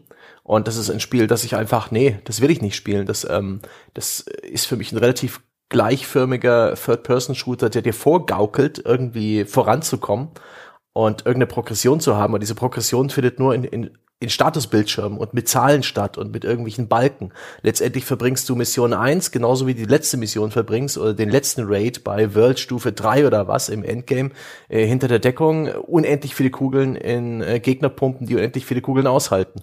Und das, das ist, finde ich, so entsetzlich. Aber mein Kumpel, der das wirklich gerne spielt, der da zum Feierabend wirklich ähm, äh, Bock drauf hat, ein, zwei Ründchen zu spielen, ein paar Missionen zu machen, seinen Charakter weiterzuentwickeln, so das Gefühl gehabt zu haben, weitergekommen zu haben. Hat er jetzt Spaß, ja? Oder ist er bloß dieser Lüge reingefallen? Ja? Auch, auch, auch das ist ein falsches Dilemma, glaube ich. Ich glaube, er hat, ich glaube, man kann auch, haben wir ja schon auch festgestellt, an nicht sonderlich guten Sachen durchaus Spaß haben, wenn sie das Richtige triggern. Und gerade diese Open-World-Spiele triggern halt. Das hatten wir ja eingangs, dieses, dann, das habe ich abgehakt und das ist erledigt. Oh, und mhm. wieder ein Banditenlager und so. Und wenn man sich so ein Spiel heutzutage vornimmt, als normaler Mensch, der noch arbeiten geht, ähm, vielleicht noch eine Familie hat oder eine Beziehung pflegt, dann, dann ist das halt jeden Abend ein Stündchen oder zwei und dann hat er jeden Abend schön ein bisschen was abgearbeitet. Dazu muss das, glaube ich, nicht sonderlich gut sein, zwingen. Das muss vielleicht geil aussehen. Ähm, aber ich glaube nicht, dass es, dass da Voraussetzung ist, dass diese Banditenlager tatsächlich gut sind ja. oder tatsächlich intrinsisch Spaß machen, sodass man sagen würde, oh, ein ganzes Spiel mit den Banditenlagern würde ich sofort kaufen. Ich glaube, das wird kein da Mensch machen da ist vielleicht auch Berechenbarkeit extrem wichtig, denn in diesen so dermaßen strukturierten Spielen auch, ob das Open-World-Spiele sind oder zum Beispiel Roguelikes, wo das auch sehr leicht fällt, da weiß man genau, was ein, wie lange ein jetzt die nächste Aufgabe ungefähr äh, beschäftigen wird. Und in so einem durchstrukturierten Open-World-Spiel, was sehr klar die Haupt von den Nebenmissionen, von den Zusatzaufgaben trennt, hat man sehr gut ein Gefühl dafür, was an da jetzt erwartet, ähm, wie lange das dauert. Bei Roguelikes ist es noch viel, viel krasser. Da kann man eigentlich ähm, sich direkt irgendwie eine Pizza in den Ofen schieben und wenn man das richtige Roguelike anfängt, dann äh, weiß man genau, dass man nach dem Level die 15 Minuten hinter sich hat, äh, um die Pizza aus dem Ofen zu holen. Das finde ich, glaube ich, ist auch extrem wertvoll. Du hast vor allem aber auch eine ähm, gewisse Erfolgsgarantie, jetzt nicht bei den Roguelikes, sondern bei eben diesen klassischen Progressionssystemen. Und ähm, es gibt ja diesen äh, Begriff der Selbstwirksamkeit. Äh, da habe ich neulich mit dem Helge erst drüber gesprochen, dass das auch sozusagen für dein Selbstwertgefühl wirksam wird. Ne? Wenn du dich als selbstwirksam ähm, erfährst. Also du nimmst dir irgendwas vor, dass du das erreichen willst und das klappt dann auch mit einer gewissen Regelmäßigkeit. Und ein Teil der Faszination von Spielen lässt sich erklären dadurch, dass sie dir eben eine sehr starke Selbstwirksamkeit vermitteln, indem du die dort gestellten Aufgaben erledigst. Und wenn diese Aufgabe auf so ein Progressionssystem äh, ausgelagert ist, also auf diese Charakterprogression, dann stellt sich das natürlich mit einer sehr viel höheren Wahrscheinlichkeit ein, als wenn das auf ein Skillsystem ausgelagert ist, an dem du auch scheitern kannst, weil du den nötigen Skill noch nicht erworben hast. Und gerade das ist halt so, wenn du jeden Abend da so ein Stündchen spielst oder sowas, dann ist als sehr verlässlich dieses positive Feedback da. Du hast zumindest eben Erfahrungspunkte gewonnen. Und du hast halt noch einen äh, häufig einen visuellen oder inszenatorischen Verstärker. Also du kannst dir ja auch vornehmen, jeden Abend gucke ich einen Film oder jeden Abend lese ich fünf Kapitel von einem Buch und dann hättest du ja auch diese Selbstwirksamkeit ähm, also im Sinne von einem, ich habe jetzt gemacht, was ich mir vornehme. Das machst du bei einem Spiel, aber im Gegensatz zu den anderen Medien inszeniert das Spiel in der Regel meinen Erfolg, den ich jetzt geschafft habe, weil den ich mir vorgenommen habe, auch so, als sei ich die coolste Sau auf dem ganzen Planeten. Ja, da gibt's übrigens sogar Theorien, dass, äh, ich weiß gar nicht, inwieweit das von Statistiken getragen wird, dass die Leute hinterher weniger lesen in Zeiten von Kindle und Co., weil sie am, nach Abschluss das Buch nicht mehr als Trophäe ins Regal stellen können. Immerhin wird ja bei Kindle äh, in der Liste angezeigt, dass die Bücher, dass du die Bücher gehundertprozentet hast. Sehr lustig. Ich habe mal im Kumpel von mir, der auch sehr, sehr viel liest, seit er ein E-Book hat, mein Kindle gezeigt, so er wollte nur mal gucken, was ich für Bücher habe und er hat entsetzt festgestellt, dass ich da Bücher in meiner Liste hatte, die ich zu 99 Prozent durchgelesen habe. Aber ich habe gesagt, da hört das Buch auf. Da hinten sind bloß noch ein paar Seiten mit Werbung. Nee, das, das musst du alles nach hinten durchdrücken, damit da 100% steht, hat er gemeint. Das macht er bei seinen Büchern immer. Da sind wir wieder beim 100 Aber, aber geil, dass das im Digitalzeitalter jetzt auch dort Einzug hält. Wie geil das ich ist. Ich platte jedes Buch. Machst du das? Ich meine, äh, äh, Jochen, du liest ja auch viel Kindle. Hast du auch diesen, diesen, äh, diese Verhaltensauffälligkeit, dass du noch die 100% in deiner Bibliothek sehen willst? Nee, das ist, ähm, äh, äh das habe ich irgendwie mal festgestellt, dass es das gibt. Aber ich will auch, ich will eigentlich will ich eher sehen, was ich noch nicht gelesen habe oder wo ich irgendwann mal abgebrochen habe, anstatt jetzt irgendwie die 100 Prozent ähm, äh, zu sehen. Und manche stehen Boah, dann ja auch auf 99. Das ist doch eigentlich, das fehlt doch noch, oder? Das ist doch der nächste Schritt für Amazon Kindle, da auch so ein System einzuführen und dann am besten noch so ein Reader-Score oder sowas, wo die Leute sich vergleichen können, wie belesen sie sind. Ja, äh, tatsächlich. Also äh, so, so was total albern ist, wenn du das Buch einfach auf 100, wenn du einfach dort durchblättern kannst, dann hast du es ja, auf 100 Prozent. Ohne Scheiß, genau das wird passieren. Es gab doch Leute, die haben sich Spiele gekauft, nur weil ruchbar wurde, dass dort die 1000 Gamerscore-Punkte besonders einfach zu erledigen mhm. sind. Da gab es dieses Avatar The Last Airbender Spiel, bei dem es hieß, das kannst du dir ausleihen und hast in zwei Stunden oder so, zack, zack, mit diesem Trick hast du die ganzen Gamerscore-Punkte. Und das hatte dann irgendwie absurde, absurd viele Leute hatten dieses Spiel auf einmal gespielt. Dann lasst uns, lasst uns doch ein Spiel machen. Wir geben ein Spiel in Auftrag, das einfach viele Gamerscore-Punkte hat, die ganz einfach zu kriegen sind. Also wirklich so ein, was weiß ich, krieg schon 1000, wenn du es geschafft hast zu starten. Ja, das wird auf der Xbox ja leider kuratiert, aber auf Steam gibt's ja, ja genau raus? diese Achievement-Scheiße. Ja, ja. Ach so, auch gab's gibt's nicht mehr. Aber das war eine, eine wilde Zeit, das dürfte so 2016, 17 gewesen sein, wo ähm, es Spiele gab, die ausschließlich dafür designt waren, äh, im Sekundentakt insgesamt hunderte von Achievements rauszukotzen und auch äh, Dutzende bis hunderte von diesen Steam-Sammelkarten, die halt auch noch aus irgendwelchen Gründen, die ich nicht verstehe, einen monetaren Wert haben, äh, irgendwie innerhalb dieses Spiel Steam-Marktplatzes ähm, diese, diese Marktlücke wurde inzwischen geschlossen, aber das waren auch wilde Zeiten und zeigt, wie, wie krass das Bedürfnis ist nach Progression. Nach sichtbarer Selbstwirksamkeit. Aber, aber lasst uns noch mal in, in, in anderen Schritt in Richtung Struktur gehen, weil ich habe hier noch einen äh, äh, relativ großen Block, zumindest glaube ich, dass er das werden könnte, auf der Uhr stehen, weil jetzt haben wir ja über so eine grobe Struktur gesprochen, so eine äh, äh, Gesamtspielstruktur. Makro. Genau, auf der ganz großen Ebene waren wir. Und gehen wir mal einen Schritt weiter in so eine kleinere Ebene, nämlich wie dann so die einzelnen Welten und oder Level aufgebaut sind. Weil was mir in letzter Zeit immer mal wieder auffällt, ist, was ich gerne mache, wenn ich mit dem Hund draußen bin dann stehe ich irgendwo, zum Beispiel vor mir so eine Anhöhe, wo dann der Weg einfach so ein bisschen nach oben geht ähm, und ich nicht so genau sehen kann, was dahinter passiert und äh, links von mir so ein kleines Waldstück und rechts so ein paar Felder und dann denke ich gerne mal sowas wie ein, wenn das hier jetzt ein Spiel wäre und weißt du, der Questmarker wird mich so hinter diese Anhöhe führen. Was würde ich dann machen? Und was ich machen würde, selbstverständlich, würde erstmal links in dieses Waldstück gehen und erstmal gucken, ob es da irgendwelche Crafting-Materialien gibt, ja, für Bolzen oder so, für meine Armbrust. Und ich würde mal rechts auf den Feldern gucken, ob es da nicht irgendwelche Crafting-Materialien, so Kartoffeln oder sonst irgendwas. Weiß mir ja nicht. Man weiß sowieso nicht, wo irgendwo Munition rumliegt oder irgendwelche Collectibles. Auf jeden Fall wäre quasi das Letzte, was ich machen würde, über diese Anhöhe zu gehen. Ähm, also dieses, ich gehe per se, wenn mir das Spiel diese Option anbietet, als allerletztes zum Questpunkt. Ähm, hm. Und je linearer das Spiel ist und je schlauchiger das Spiel ist und je weniger es mich links und rechts weiter äh, lässt, desto schneller bin ich natürlich bei dem Questpunkt. Ich habe allerdings ständig das dumpfe Gefühl, selbst bei Open-World-Spielen oder bei e etwas offeneren Spielen, dass die Spiele von mir wollen, dass ich dort drüben hingehe und nicht kapieren, dass ich als Spieler das gerade, weißt du, dass, dass ihre Vorgänger mich darauf konditioniert haben, nicht dorthin zu gehen, wo das Spiel will, dass ich hingehe, sondern da als allerletztes hinzugehen. Geht euch das auch so? ja, je weniger Struktur, desto mehr Unsicherheit. Mhm. Ne? Und die Unsicherheit, dass dort ja was sein könnte, ist ja das, was dich dahin treibt. Hm. Bei mir ist es deutlich ausgeprägter, je linearer das Spiel ist. Also so gerade so wie in God of War, jetzt nicht unbedingt das Neue, sondern auch die älteren, die noch ein bisschen linearer waren, hatten eben auch in, in den Levels halt so ein paar Nischen und Ecken und vielleicht auch mal einen Alternativweg und auch tote Winkel für die Kamera, wo sich gern Zeug versteckt hat, was man sehr früh gelernt hat, da kann Zeug versteckt sein. Weswegen dann auch stets ich mich so langsam wie möglich oder den Devil May Cry so langsam wie möglich Richtung dem offensichtlichen, äh, offensichtlichen Ziel bewegt habe und immer sehr, sehr störrisch, wie so eine Fliege an der Scheibe, ja, ähm, an den Levelgrenzen entlang gehangelt habe, um auch nicht irgendeine potenzielle Nische, irgendein potenzielles Secret an bisschen Bonuszeug ähm, verpasst zu haben. Bei Open World Spielen hm, bin ich vielleicht auch inzwischen einfach ein bisschen zu durchgebrannt, um da so viel Zeit reinzustecken, nochmal alles abzugrasen. Aber hier ist es eben auch ähm, das Game Design, das entscheidet, ob du das machst. Wenn das Open World Spiel irgendeine Ressource verteilt, die unendlich sammelbar ist und die in irgendeiner Form immer irgendwie schon wertvoll ist und wenn es bloß gefühlt wertvoll ist, dann werde ich tatsächlich ein bisschen Zeit verschwenden, überall hinzugehen. Wenn das Open World Spiel dir aber relativ wenig Grund gibt, jetzt in den Wald oder auf das Feld zu gehen, sagen wir sowas wie ähm, Mafia damals, ich glaube bis Mafia 2, ja, waren die offenen Spielwelten offen äh, schon irgendwie stimmungsvoll, immersiv, aber da gab's nichts zu tun.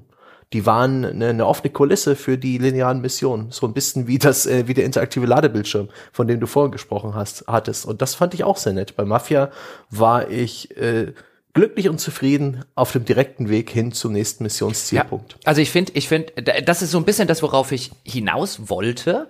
Ähm, schön, dass du es direkt vorweggenommen hast, weil ich dann auch so überlegt habe, ich finde jetzt nicht als nicht als äh, nicht falsch verstehen als äh, der Jochen will jetzt nur noch die Sorte Open Worlds oder so, aber wenn es diese Alternative auch noch gäbe, diese Mafias oder die LA Confidentials, die mm. diese offene Welt als Kulisse haben, ich kann überall hinfahren, weiß ich bin nicht in so einem Levelschlauch. Ja, ich habe das Gefühl, diese Atmosphäre, ich bewege mich hier durch eine ganze Stadt und nicht von Level zu Level. Das finde ich ja, das fand ich bei Mafia schön, das fand ich bei LA Confidential nice, aber dort gibt es nichts zu entdecken, weil es gibt keinen Grund, ich will die ich spiele das für die Geschichte ich will wissen, wie die Geschichte weitergeht. okay, ich muss nicht an jeder Ecke halten und mal gucken, ob da oben noch irgendjemand ein Graffiti-Collectible irgendwie hingeschmiert hat. Und da drüben könnte ja noch irgendjemand äh, Munition haben fallen lassen und so. Ich finde das auch, wenn ich das nicht habe. Gerade auch in so einer Open World, weil eine Open World ist mehr als, es muss ganz viel Zeug darum liegen und ganz viel Zeug passieren. Ein Open World ist in erster Linie und auch strukturell, wie wir vorhin gesehen haben, finde ich, in erster Linie eine geile Kulisse.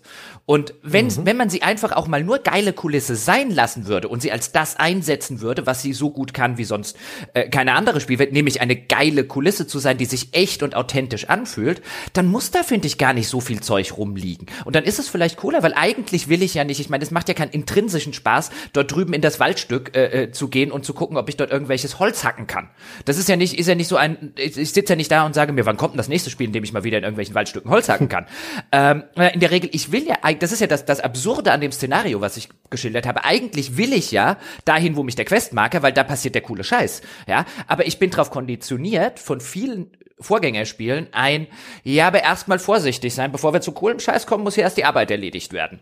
So ungefähr, ja. weil man weiß ja zum Beispiel auch nicht, es gibt immer noch dumme Spiele, die das machen. Das ist übrigens einer der Punkte, habe ich da bei unserer Diskussion über Last of Us vergessen, für die sich die Spieldesigner gerne batschen würde, ist die Sache, dass es diese Abschnitte gibt, in denen dann äh, die Protagonistin hinter sich die Tür verbarrikadiert und du kommst nicht mehr zurück. Aber du siehst das, hm. du weißt das vorher nicht. Und wenn du halt, wenn du halt äh, quasi diese Möglichkeit, ich kann irgendwo rausgehen und dann kommt, lässt mich das Spiel aus einem völlig ban äh, Knüllepunkt nicht wieder zurück, ähm, und wenn ich vorher was vergessen habe einzusammeln, ist es jetzt für immer verloren. Das ist halt bescheuert. Das sorgt dafür, dass ich so einen Kram mache. Hm. Was ich immer ganz gut finde, auch bei offeneren Spielen, ähm, wo ich dann tatsächlich viel Zeit verschwende, auch äh, damit den nicht dem Hauptmissionsziel zu folgen, wenn der Standard Gameplay Loop Spaß macht, also wirklich das Kern Gameplay super unterhaltsam ist und ich in dieser offenen Welt auch immer wieder Anlass habe, dem, dem Kern Gameplay nachzugehen. Ähm, ein Beispiel wäre Destiny, das ist jetzt vielleicht nicht super Open World, aber es hat sehr große Missionsgebiete, wo man auch teilweise einfach rumstehen kann und ähm, der Nase nach einfach ein bisschen ballern. Und äh, Gott, was habe ich in diesem Spiel Zeit verschwendet, einfach damit auf die Gegnergruppen zu ballern, die da immer wieder neu spawnen in diesen großen Hub-Bereichen, einfach weil das Kern-Gameplay, weil dieser Standard-Gameplay-Loop ist ja auch eine, eine, Mikrostruktur des Spiels, so gut ist. Oder äh, bei Yakuza Leute verprügelt in der Straße, in den Straßen von japanischen Großstädten, die immer wieder um die Ecke kommen, ob das Menacing Men sind oder irgendwelche Yakuza. Ähm, fantastisch. Das macht einfach Spaß, den Leuten mit Fahrrädern aufs Maul zu hauen, ähm, so dass ich dann auch ohne dass ich es einfach tun muss, ohne dass es mir irgendeine tolle Ressource gibt, sehr gern getan habe. Und das ist auch ein, ein wichtiger Punkt dafür, dass ich solche Spiele, wenn sie es richtig machen, wenn sie den, wenn sie das Standard Gameplay, das Kerngameplay so auf den Kopf, auf den Nagel auf den Kopf treffen, dass ich dann auch sehr gern Zeit verschwende und ein bisschen vertrödel. Ghost of Tsushima hatte auch ein fantastisches Schwertkampf-Gameplay. Da war es mir egal, ob ich jetzt gerade irgendwie ähm, auf dem Weg zum Missionsziel war. Wenn ich irgendwo Gegner gesehen habe, bin ich hingegangen. Da wollte ich auch nichts irgendwie gewinnen. Keine Liste voll machen, keine Ressource ernten. Ich wollte sehen, wie das aussieht, wenn ich in das Schwert durch die Rippen fahre. Super. Ja, das ist eine interessante Frage, inwiefern also diese vorhin angesprochene Entlastung durch den Druck mit den all den Icons und sowas vielleicht sogar dazu beiträgt, dass wenn man auf einmal das Gefühl hat, das aus einer größeren Freiwilligkeit zu tun, das auch den Spielspaß steigert.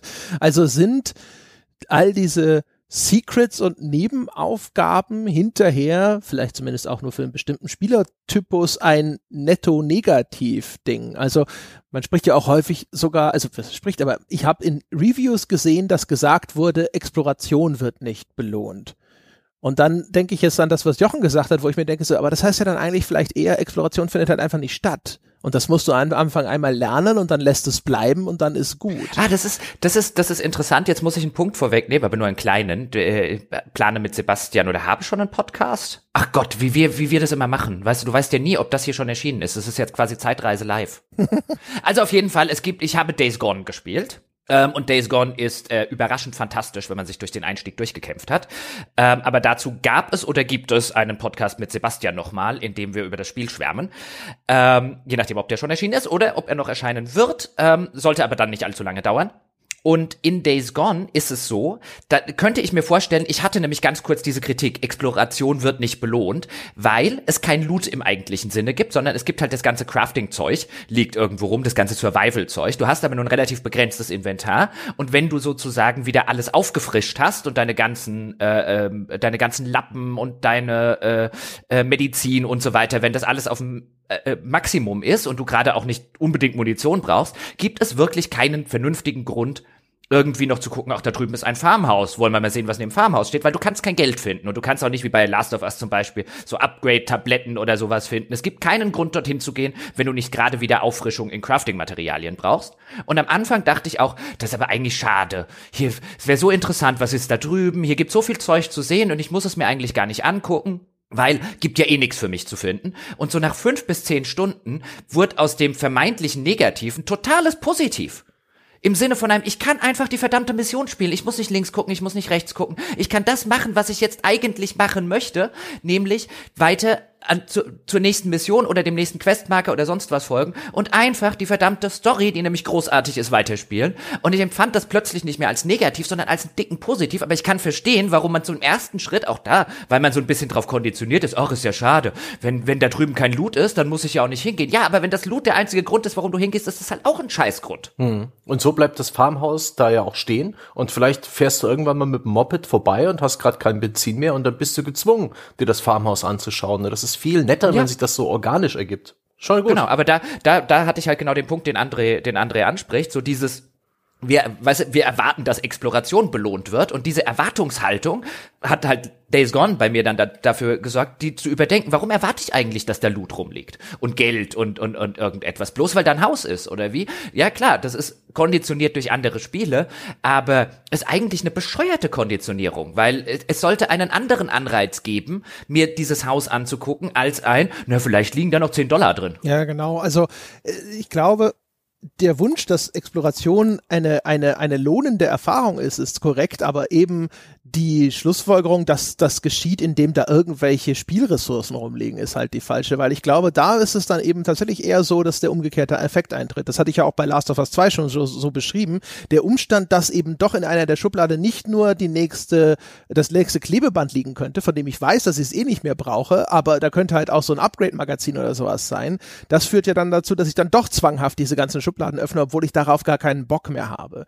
Und das heißt also, wenn eine, äh, wenn man Exploration belohnt, dann muss es sozusagen didaktisch wertvoll sein, dass die Belohnung entweder konsequent wertvoll sind, also indem ich eben was Cooles einfach dort sehen kann. Ne? Es kann ja auch einfach nur sowas wie ein Visual Storytelling Element sein oder Geschichtsfragmente, ne? siehe Horizon Zero Dawn oder sowas sein, oder tatsächlich wertvolle und noch nutzbare Spielressourcen und dann aber auch in einem vertretbaren Umfang, weil ansonsten dreht sich das halt wieder dahin, dass man halt dann irgendwo eher pflichtschuldig anfängt, die Umgebung abzusuchen. Ohne dass da aber de dem Ganzen tatsächlich hinterher so ein positiver Effekt gegenübergestellt wäre, der das Ganze hinterher halt unterm Strich zu einem positiven Erlebnis macht. Wobei, jetzt an der Stelle müsste man sagen, so sehr wie man dann die ganze Grundstruktur einer solchen Open-World-Mechanik oder einer der Open-World-Spiele kritisieren kann und auch zu Recht kritisieren kann, da das ja so ein bisschen der, der, der inzwischen Mainstream geworden oder die Mainstream-Struktur, zumindest für viele Genres geworden ist, ist halt schon ein bisschen krass, weil für alle diese Punkte, die wir jetzt angesprochen haben, gäbe es eine ganz einfache Lösung. Level, also die, die, die, äh, auf der ganzen, die ganzen mechanischen Seiten, die, die kontrollieren, welche Belohnungen du rausgibst, dass Belohnungen sich auch cool anfühlen und so weiter und so fort. Ähm, äh, äh, Quest-Design, Missionsdesign. Das kannst du alles zehnmal besser steuern, wenn du einfach Level hast. Aber ähm, jetzt haben wir halt äh, äh, Open, Open Worlds und die Spieler wollen es ja auch haben. Also es ist wirklich, ich finde, ich finde eigentlich, wenn man, wenn man sich so vergegenwärtigt, ist eigentlich total absurd, diese, diese äh, Open World Trend, weil wir schlechtere Spiele kriegen, von denen wir aber denken, sie seien besser, weil wir der Meinung sind, wir hätten eine Freiheit, die wir gar nicht haben. Aber wir sind halt in einer fucking Welt, die wir frei, dieses Gefühl der Freiheit, auch wenn sie uns nichts nützt, aber wenn sie zu schlechterem Gameplay führt, ist es doch eine Fantasie, die Open World Spiele erfüllen, so ein Anspruch an Videospiele, des Eskapismus, der Reise äh, in eine fremde Welt. Ja. Und Levels sind da nicht so cool. Levels sind so wie im Theater sitzen und jemand spielt dir was vor. Ja. Hm. Also wir hatten Aber ja durch den Schrank nach Narnia gehen, ja, das ist Open World. wir hatten ja schon drüber gesprochen, dass die Open World halt atmosphärisch teilweise viel leistet, weil sie dir halt einfach die Distanzen, die Größe, die, die tatsächliche Umwelt begreifbar macht und ähnliches. Ähm, aber das, wie gesagt, also das, da, da, dieser eine Pluspunkt, der, der muss halt nicht ausreichend sein. Ne? Und wenn dem dann entsprechend viele Nachteile gegenüberstehen, dann ist schon die Frage wieder berechtigt. Also ist es ja auch umgekehrt zum Beispiel nicht so, dass eine Levelstruktur irgendwie out, uh, umgekehrt ein, ein Allheilmittel sei, siehe mhm. zum Beispiel Star Wars Squadrons, was wir jetzt gerade erst gespielt haben, was eine klassische Levelstruktur hatte. Das hat aber nicht dazu geführt, dass ich gedacht habe, so, oh ey, Star Wars Squadrons, ey, ein Glück, endlich wieder schöne gekapselte Level, sondern es war halt so, äh, wieder. Call of Duty, Call of Duty ist es auch nicht irgendwie äh, dadurch, dass es in Level strukturiert ist, so geil. Das ermöglicht Call of Duty sicherlich eine große Abwechslung, für die diese Spielerei meiner Meinung nach recht ge gemocht wird.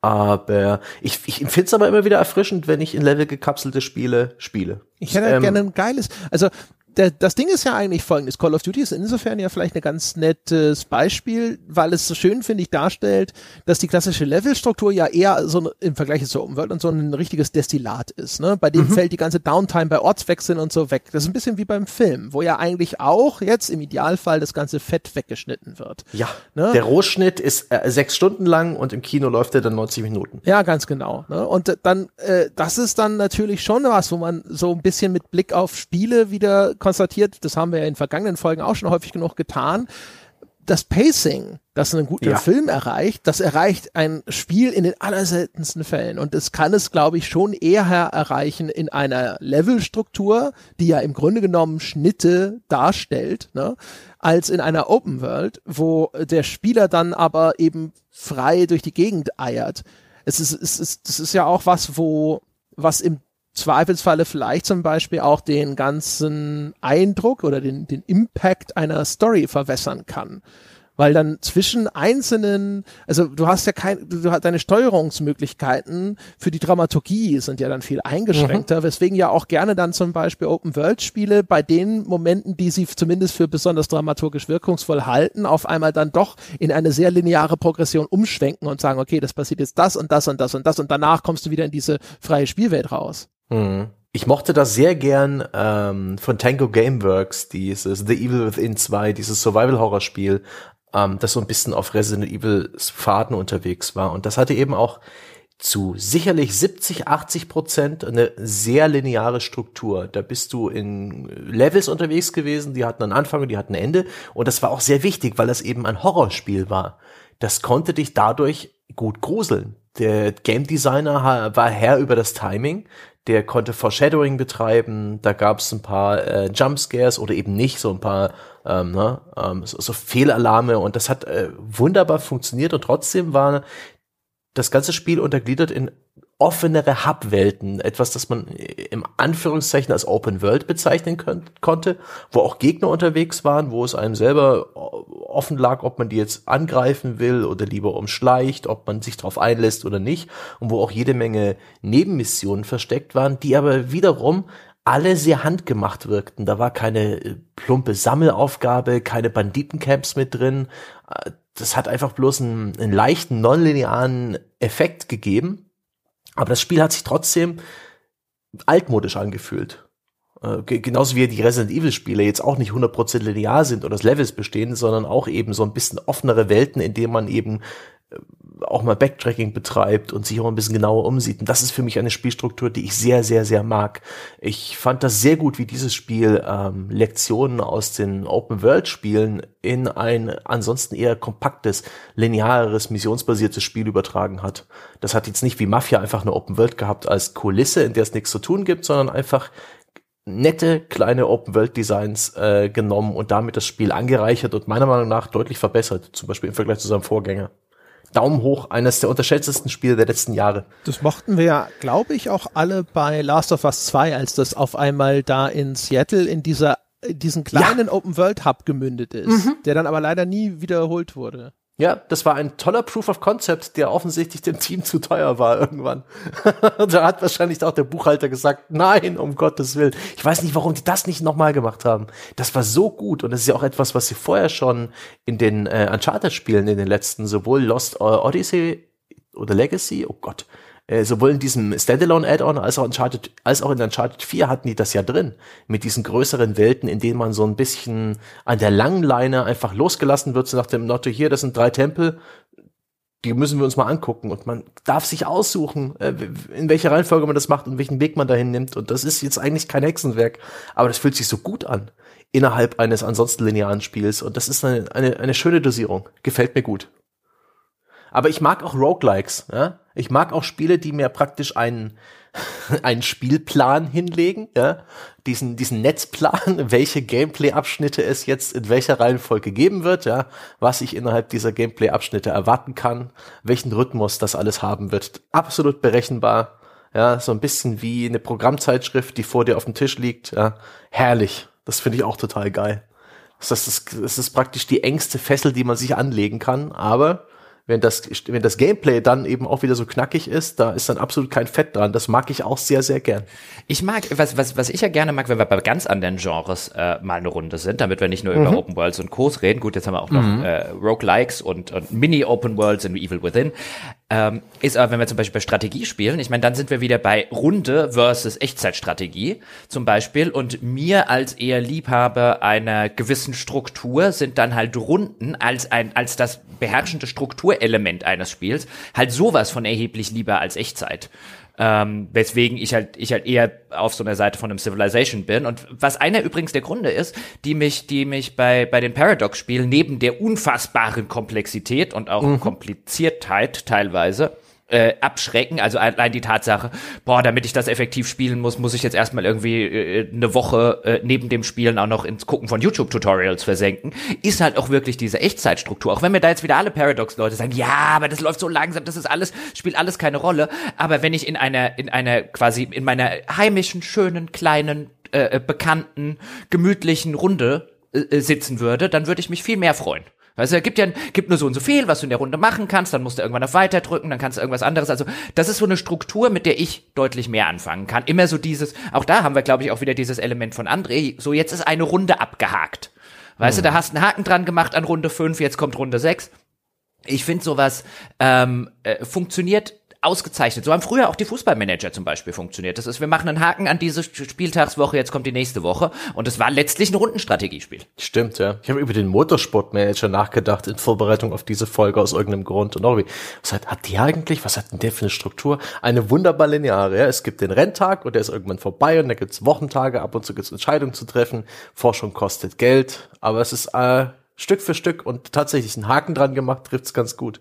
Ist auch ganz interessant, wie rundenbasierte Spiele dich letztendlich auch limitieren. Es ist nicht bloß so, dass du halt in aller Ruhe entscheiden kannst, äh, was du machen musst, und du hast halt eine Runde, bloß einen kleinen Spielabschnitt, der in so einer Runde abgebildet wird.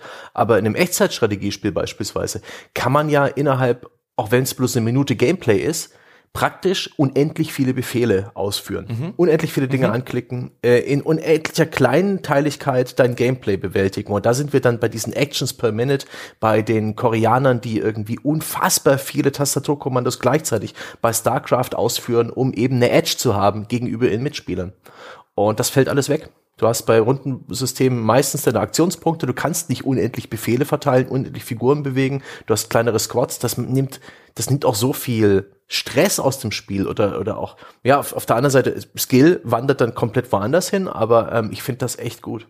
Das, äh, weniger Freiheit für mehr Spaß. Ich kann mich noch erinnern, als, als die, als die Echtzeitstrategie so in der Hochphase waren, so im Kollegenkreis, äh, damals bei, bei Computech, habe ich immer so ein bisschen rumgefrotzelt, ja, ja Echtzeitstrategie ist ja Strategie für Idioten, ja, er muss ja nur flinke Finger haben und so weiter und vielleicht noch eine ganz gute Hand-Auge-Koordination und so, aber letztlich geht's auf, äh, geht's auf, der, ist der Skill irgendwie Speed, ja, und bei uns bei den Rundenstrategiespielen, ja, hier der alte, alte Schachfuchs Gebauer hier, ja, da geht's aufs Hirn, da kommt's auf die Strategie noch an, ja, und also, nein, Echtzeitstrategiespiele sind mindestens genauso viel Strategie wie, ja, und jetzt siehst du es bei den Koreanern, ha?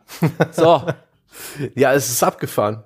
Und ein Stück weit ist es auch ein, ein, ein, die Krux gewesen für mich beim Extra-Genre, dass wenn du das wirklich gut spielen wolltest, hattest du eigentlich keine schöne Spielerfahrung. Du bist halt in Hochgeschwindigkeit hin und her gescrollt und irgendwo gab es dann auch dieses, diese interessante taktische Frage und dieses Stellungsspiel, aber das hat nicht auf dem Bildschirm stattgefunden.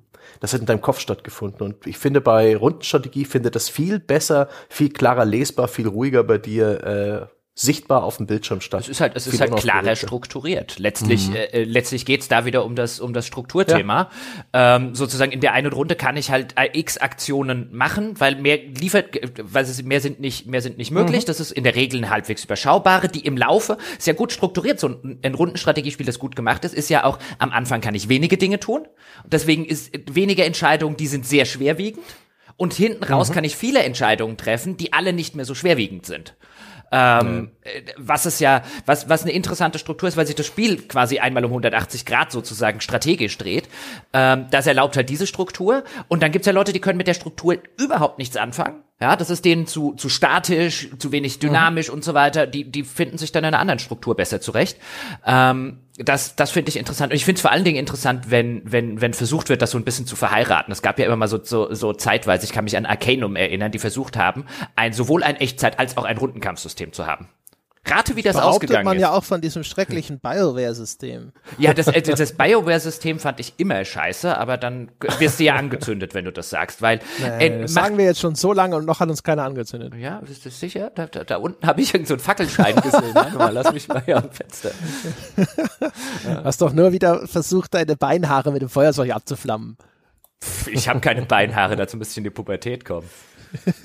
Oh Mann, oh Mann. Ähm, ich bin da auch sogar inzwischen froh drüber. Das hätte ich niemals für möglich gehalten, dass ich sogar den Wegfall des Zufalls ähm, als positiv empfinde. Wir hatten, ich glaube, sogar schon mal einen extra Podcast drüber, aber so Spiele wie Slay Spire oder Into the Breach, wo man exakt weiß, was die Gegner in der nächsten Runde tun werden. Wo, wo, wo nicht mehr mehr irgendwie das Rätselraten da ist, wie bei einem XCOM oder Civilization, ob es klappt oder nicht, sondern die Gewissheit. Und doch macht das Spaß. Total geil. Noch mehr Struktur und äh, plötzlich wird Schach draus oder sowas ähnliches. Das ist fantastisch. Ja, find, ich liebe das. Finde ich übrigens auch sehr geil. Sowohl bei Slay the Spire fand ich das sehr cool, als auch genau aus dem Grund, den du gesagt hast. Es, es, es bringt in ein komplettes Zufallselement, ein strukturelles Element, gegen das ich wieder gameplanen kann, also gegen das ich mhm. eine Strategie entwickeln muss. Während die, die Züge bei einem klassischen Rundenstrategiespiel, zuletzt jetzt bei Wasteland 3, weißt du, das ist halt, das ist halt ein das ist halt letztlich ist der, der Gegnerzug ein Clusterfuck. Ja? ja. Die, die können das machen, die können dieses machen. In der Regel machen sie was Dummes, manchmal machen sie aber nichts Dummes. Irgendwann schießen sie dir in den Kopf und dann ist dein Charakter tot. Du kannst aber nicht gegen die wirklich keine Strategie machen. Ich meine, du kannst mhm. natürlich immer die defensivst mögliche Strategie fahren und dir am Ende in den Hintern beißen, weil sie wieder nur idioti idiotisches Zeug gemacht haben und du in einer wesentlich besseren Position sein könntest, sie umzubringen. Aber du kannst halt nicht effektiv dagegen planen. Jetzt könnte man sagen, das ist ja halbwegs realistisch, weil es ja auch in einem realen Kampf irgendwo im Ödland nicht äh, was die im nächsten Zug machen, aber wir haben es halt mit, äh, hier mit einem Spiel zu tun. Und wenn es cooler ist, dass ich es planen kann, wie jetzt bei einem Slay the Spire, dann lieber so rum. Ja. Wenn man das schön. jetzt umgekehrt denkt, äh, weil, äh, vorhin auch schon mal ganz kurz gesagt, also mehr Struktur verringert ja Unsicherheit. Und wenn wir das jetzt mal übertragen würden, aber darauf, dass eben diese jetzt komme ich zwar nochmal zurück, aber so dass das heutige Spiel trotzdem sehr stark strukturiert ist, insofern das wirklich dir überall anzeigt, hier ist was und zwar genau das und hier ist was und zwar genau das und so weiter und so fort. Wirkt es in dem Falle vielleicht aber umgekehrt, indem du eben ständig dann auf der Karte siehst, da ist das, da ist das, da ist das, da ist das. Wäre es wirkungsvoller, wenn ich das einfach selbst jeweils entdecken würde? Oder ist es egal, weil dafür ist einfach das immer zu viel vom Gleichen? Also ich, nö, das, das glaube ich nicht. Also ich finde die Serviceleistung, ich meine, wenn du schon diese Sorte Spiel machst, die letztlich aus äh, Trommelfeuer von mittelmäßigen Nebentätigkeiten besteht, ähm, zu einem erheblichen Teil zumindest, wenn du schon dieses Spiel machst, dann hab wenigstens den Anstand, mir die auch auf der Karte anzuzeigen, falls ich sie machen wollen würde. Lass mich die nicht noch entdecken müssen. Weil auch das ist ja Exploration, die belohnt wird, will ich jetzt nicht unbedingt mit, oh, oh, ich habe ein Banditenlager gefunden, schon wieder. Also das fände ich jetzt halt relativ uncool, sondern halt dann lieber sowas wie es ist bezeichnend, dass das letzte Beispiel, das mir jetzt gerade einfällt, aus Fallout 76 ist, diese eine, diese eine Kirche, in der sie alle Selbstmord begangen haben. Nur äh, der Pfarrer, glaube ich, der sie, der sie dazu veran äh, angestachelt hat, nicht. Also sowas, lass mich sowas entdecken, sowas ist geil. Ähm, aber nicht, lass mich nicht äh, äh, irgendwelche Neb Nebentätigkeiten entdecken. Da äh, klatscht sie mir auf die Karte, damit ich möglicherweise auch großflächig drumrum reiten kann. ich finde diesen, diesen Kompromiss ganz gut, dass eben Spiele das gerne haben können, diese Aufschlüsselung, aber mir eben nicht direkt zeigen. Also ich, ich hoffe, wir haben langfristig die Zeit hinter uns, wo auch das hat oder die Minimap äh, voll geschissen waren mit diesen Markern. Eigentlich braucht auch ein Open-World-Spiel nicht unbedingt eine Minimap. Ähm, das sind einfach all diese Informationen, diese Meta-Informationen, diese Klassifizierung, die Katalogisierung deiner Spielererfolge und deines Spielfortschritts einfach irgendwo hinwandern, wo ich das optional anschauen kann, aber nicht mehr Teil meines Gameplays sind. Und dann stolper ich halt über ein Banditencamp und dann freue ich mich drüber. Wenn, wenn ich nicht vorher schon praktisch weiß, dass es da kommt, sondern ich, okay, hier ist eins, dann, dann mache ich es vielleicht oder ich mache es nicht. Und das dann, dann kann das Gameplay genauso mittelmäßig sein wie in der Alternativversion, wo du aus der Ferne schon siehst, hier ist der Marker, wo auf deinem Radar, vielleicht auf diesem flachen Radar am oberen Bildschirmrand bereits diese, dieser rote Streifen ist, der dir markiert, oh, hier ist eins von den Banditencamp, wo vielleicht noch oben rechts eingeblendet wird, hier Banditencamp 5 von 10 geschafft. Unwissenheit. Ignorance ist Bliss, ja. Schwer zu übersetzen, aber Unwissenheit oder Ignoranz ist ein Segen. Ich bin so gespannt, wie das Cyberpunk macht am Ende. Also was, was die bestimmt 100% klassisch. Ich, ich, also erwarten ah. würde ich ja, dass es komplett so GTA-mäßig ist. Also, sie hatten ja, die hatten ja diese Anschlagsbretter in Witcher. Also, was ich mir vorstellen könnte, wenn sie das einfach als, als Teil übernehmen, ist, dass du halt zu irgendeinem, immer zu irgendeinem Informanten oder so in, in, in der Stadt, in dem, in dem Abschnitt irgendwie gehst und der, der dann quasi sagt, was hier so ähm, Word on the Street ist und so und was, was man sich so alles zuflüstert und dass dann halt wieder sozusagen die, die Fragezeichen auf die Karte kommen. Aber ich bin echt, bin echt gespannt, weil in den, in den Demos haben sie ja immer so schön gezeigt, wie, ja, und jetzt laufen wir da auf dem Weg an der Mission vorbei und jetzt sind wir hier, ist übrigens gerade ein Verbrechen, das ist ja so eine Nebentätigkeit, die man machen könnte. Was natürlich da immer so wirkt, wie übrigens das, was ich eingangs gesagt habe. Ich finde das immer so geil, wenn sie Demos machen von ihren Spielen, dann machen sie das genauso, wie ich es eingangs gesagt habe, so du läufst vorbei und dann siehst du was Cooles. Ja, und da ploppt nichts auf der Karte auf und da ist jetzt nicht irgendwie ein großer Hinweis und so, sondern jetzt kannst du ja mal gucken gehen, was da passiert ist. Aber das machen sie dann im fertigen Spiel, ja in der Regel alle Entwickler, jetzt nicht nur CD-Projekt, im fertigen Spiel dann nicht. Aber ich bin echt gespannt, wie die es machen und was, was, was Assassin's Creed macht. Die erscheinen ja, glaube ich, mhm. innerhalb von drei Tagen oder so. Mhm. Das heißt, für und Watch Dogs, Watch Dogs auch noch. Ja, Watch Dogs. Ja. Da, wo ja. sie es machen, ist es dann aber häufig dann so kleinen Scheiß. Ne? Bei Red Dead Redemption 2 gab es ja diese ganzen Sachen, wo dann irgendjemand am Wegesrand um Hilfe ruft und dann sind es welche, die dir die, die, die, die, die nur einen Hinterhalt gelegt haben oder auch nicht.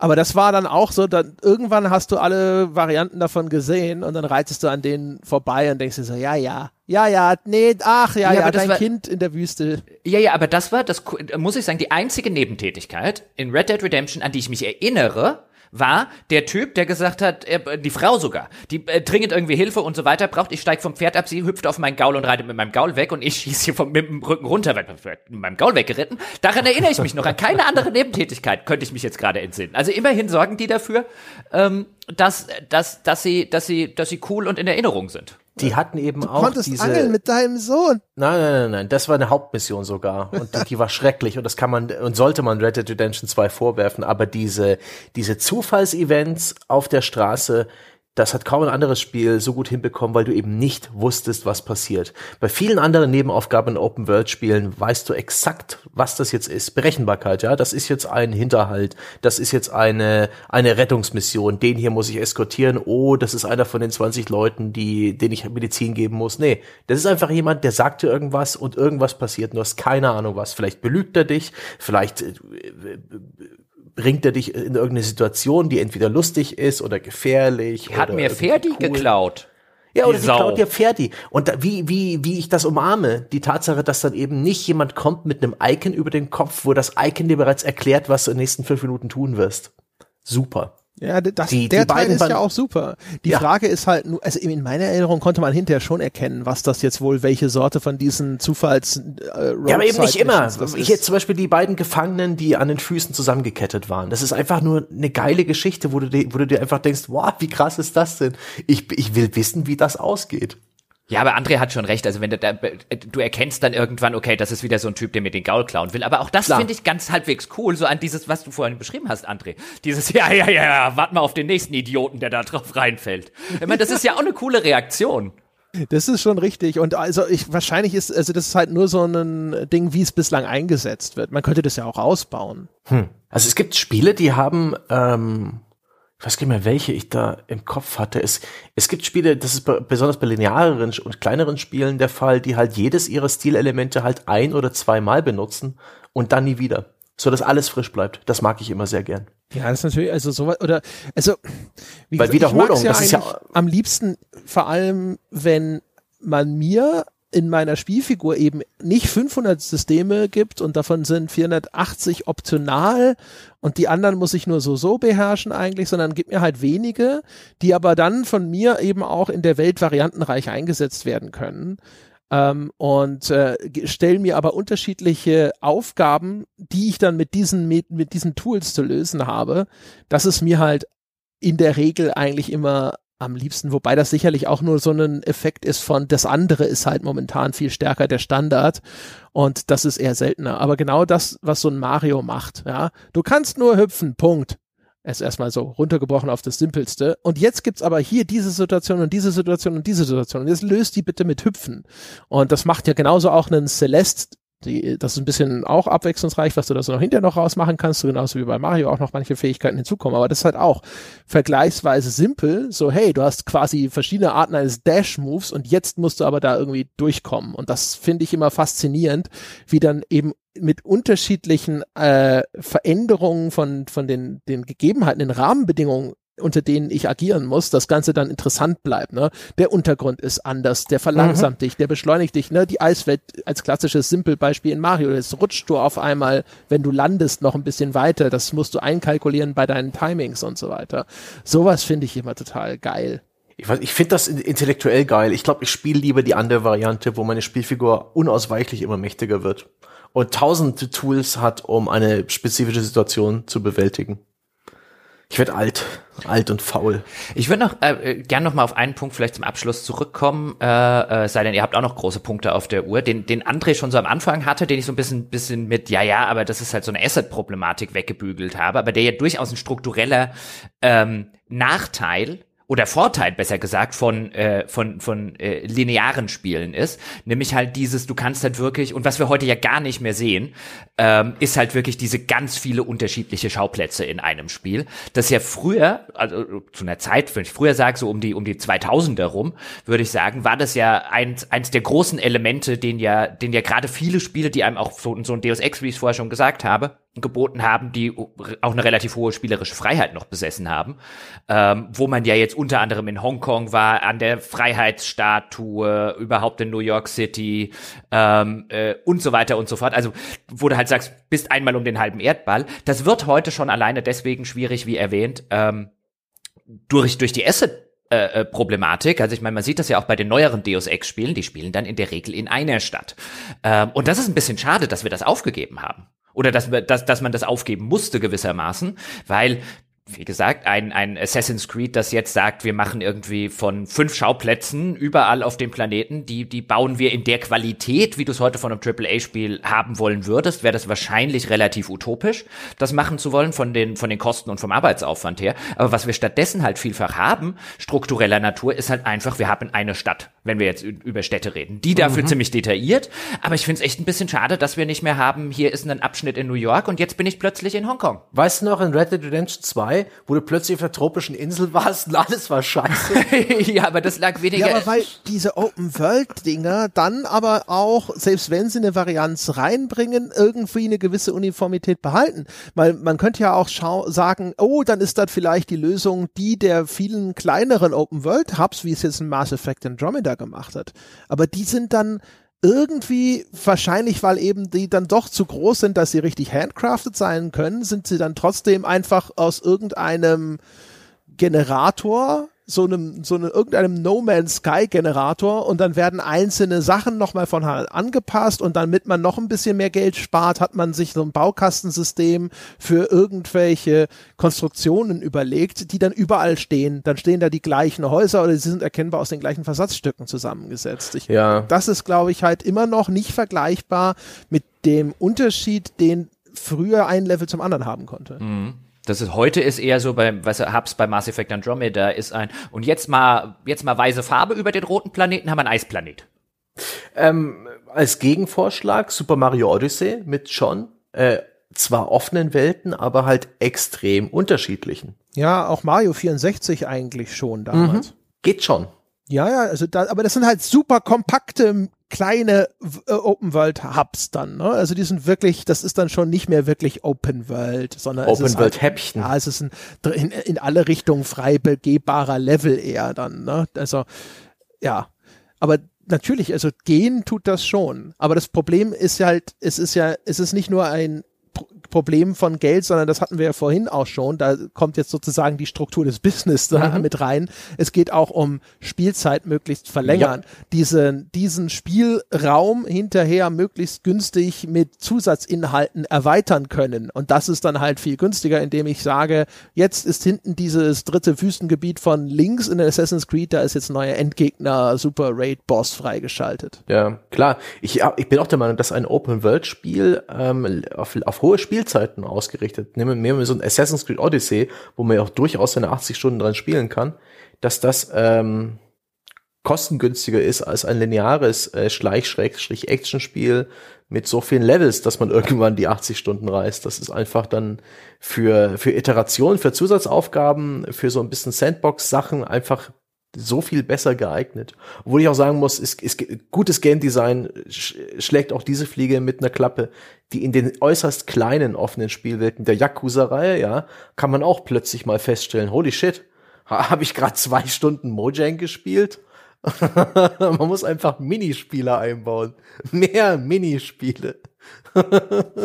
ja, die, was ich ja nach wie vor so interessant finde, ist, dann, dann hast du diese Open Worlds, aber die die sind entweder häufig so Großstadt oder halt irgendwas ja. ländliches. Und ich denke mir schon die ganze Zeit ein, wo ist denn mal das Open World Spiel, das irgendwo in einer Kleinstadt spielt, weißt du, in so einem in so einem kleinen abgetrennten Mikrokosmos oder so. Das könnte ich mhm. mir halt so in so einem lokalen Kosmos, das könnte ich mir halt so super gut vorstellen, wo mich auch äh, vielleicht irgendwann Backtracking und so gar nicht nervt, sondern wo, wo ich e, wo ich eher so sage, okay, jetzt finde ich mich hier so ein bisschen in dieser Stadt zurecht, vielleicht noch mit irgendwie den umliegenden Gebieten. Also ähm, das ist ein bisschen, das ist ein bisschen schade, zumal mir diese Städte mittlerweile zum Hals raushängen. Aber jetzt bin ich mal, auch da bin ich auf Cyberpunk gespannt. Ich bin, hab eigentlich echt keine, also war noch nie ein großer Fan von so urbanen Settings. Also gebt mir irgendwie eine Landschaftsidylle, finde ich ästhetisch immer ansprechender. Und jetzt auch noch den ästhetisch sowieso für mich nicht sonderlich ansprechenden äh, äh, gritty Neon Cyberpunk Look obendrauf. Ich bin sehr gespannt. Das dürfte eigentlich so null ein Jochenspiel sein, aber ich freue mich trotzdem. Hm. da bin ich auch gespannt. Das, was du beschreibst, das hast du übrigens, glaube ich, sogar vorgeschlagen bei welche Spiele würden wir entwickeln? Ah. So nach dem System, gib mir lieber einen Quadratkilometer hochdetailliert als 200 Quadratkilometer mhm. und bla bla bla und so weiter. In der Hinsicht übrigens auch interessant nach wie vor Outer Wilds, was auch einen sehr überschaubaren kleinen Kosmos äh, simuliert hat, aber da gab es halt auch wirklich viele Interessantes zu entdecken. Das war, finde ich, schon ein Proof of Concept ein bisschen für diese Idee. Ah, okay, okay, das äh, habe ich ja noch äh, vor mir, nachdem ihr das so äh, schwer gelobt habt. Ich bin sehr gespannt drauf. Ja, aber stimmt, du hast recht, ich hatte das bei dem, welche Spiele wir machen würden. Aber wirklich, natürlich, auch da wird wahrscheinlich das Marketing wieder eine Runde äh, mitreden wollen und einfach sagen wollen, aha, du möchtest also, ihr wollt also ein Spiel in einer Kleinstadt in New Hampshire machen. Mhm. Mhm. Wie wär's, ihr sucht euch einen Indie-Entwickler, bei dem ihr das machen könnt? Ja, genau. Wie, such, wie wär's, ihr bezahlt das selber? Genau. Oh, ich muss auch gerade an das Ding denken. Weißt du noch, der Spieleinstieg von Alan Wake? Den hatten wir, glaube ich, mal in, in ja. Detail oder so. Und da haben wir auch das Gleiche gesagt. Das ist eigentlich cool, die kleine Stadt und so. Das ist geil. Ja, und es ist, ist, auch so ein vertrautes Setting, was man aus Film, Funk, Fernsehen und ähm, äh, Romanen eigentlich kennen würde, also mit dem auch alle Spieler eigentlich was anfangen könnten, würde ich jetzt sagen, so eine amerikanische Kleinstadt an der Ostküste oder so. Aber es wäre halt einfach verdammt noch mal was anderes als diese ganzen ewigen Großstädte. Jesus, aber wie gesagt, da wird der Marketing-Typ da sitzen und als Antwort einfach sagen, Paris. ja, genau.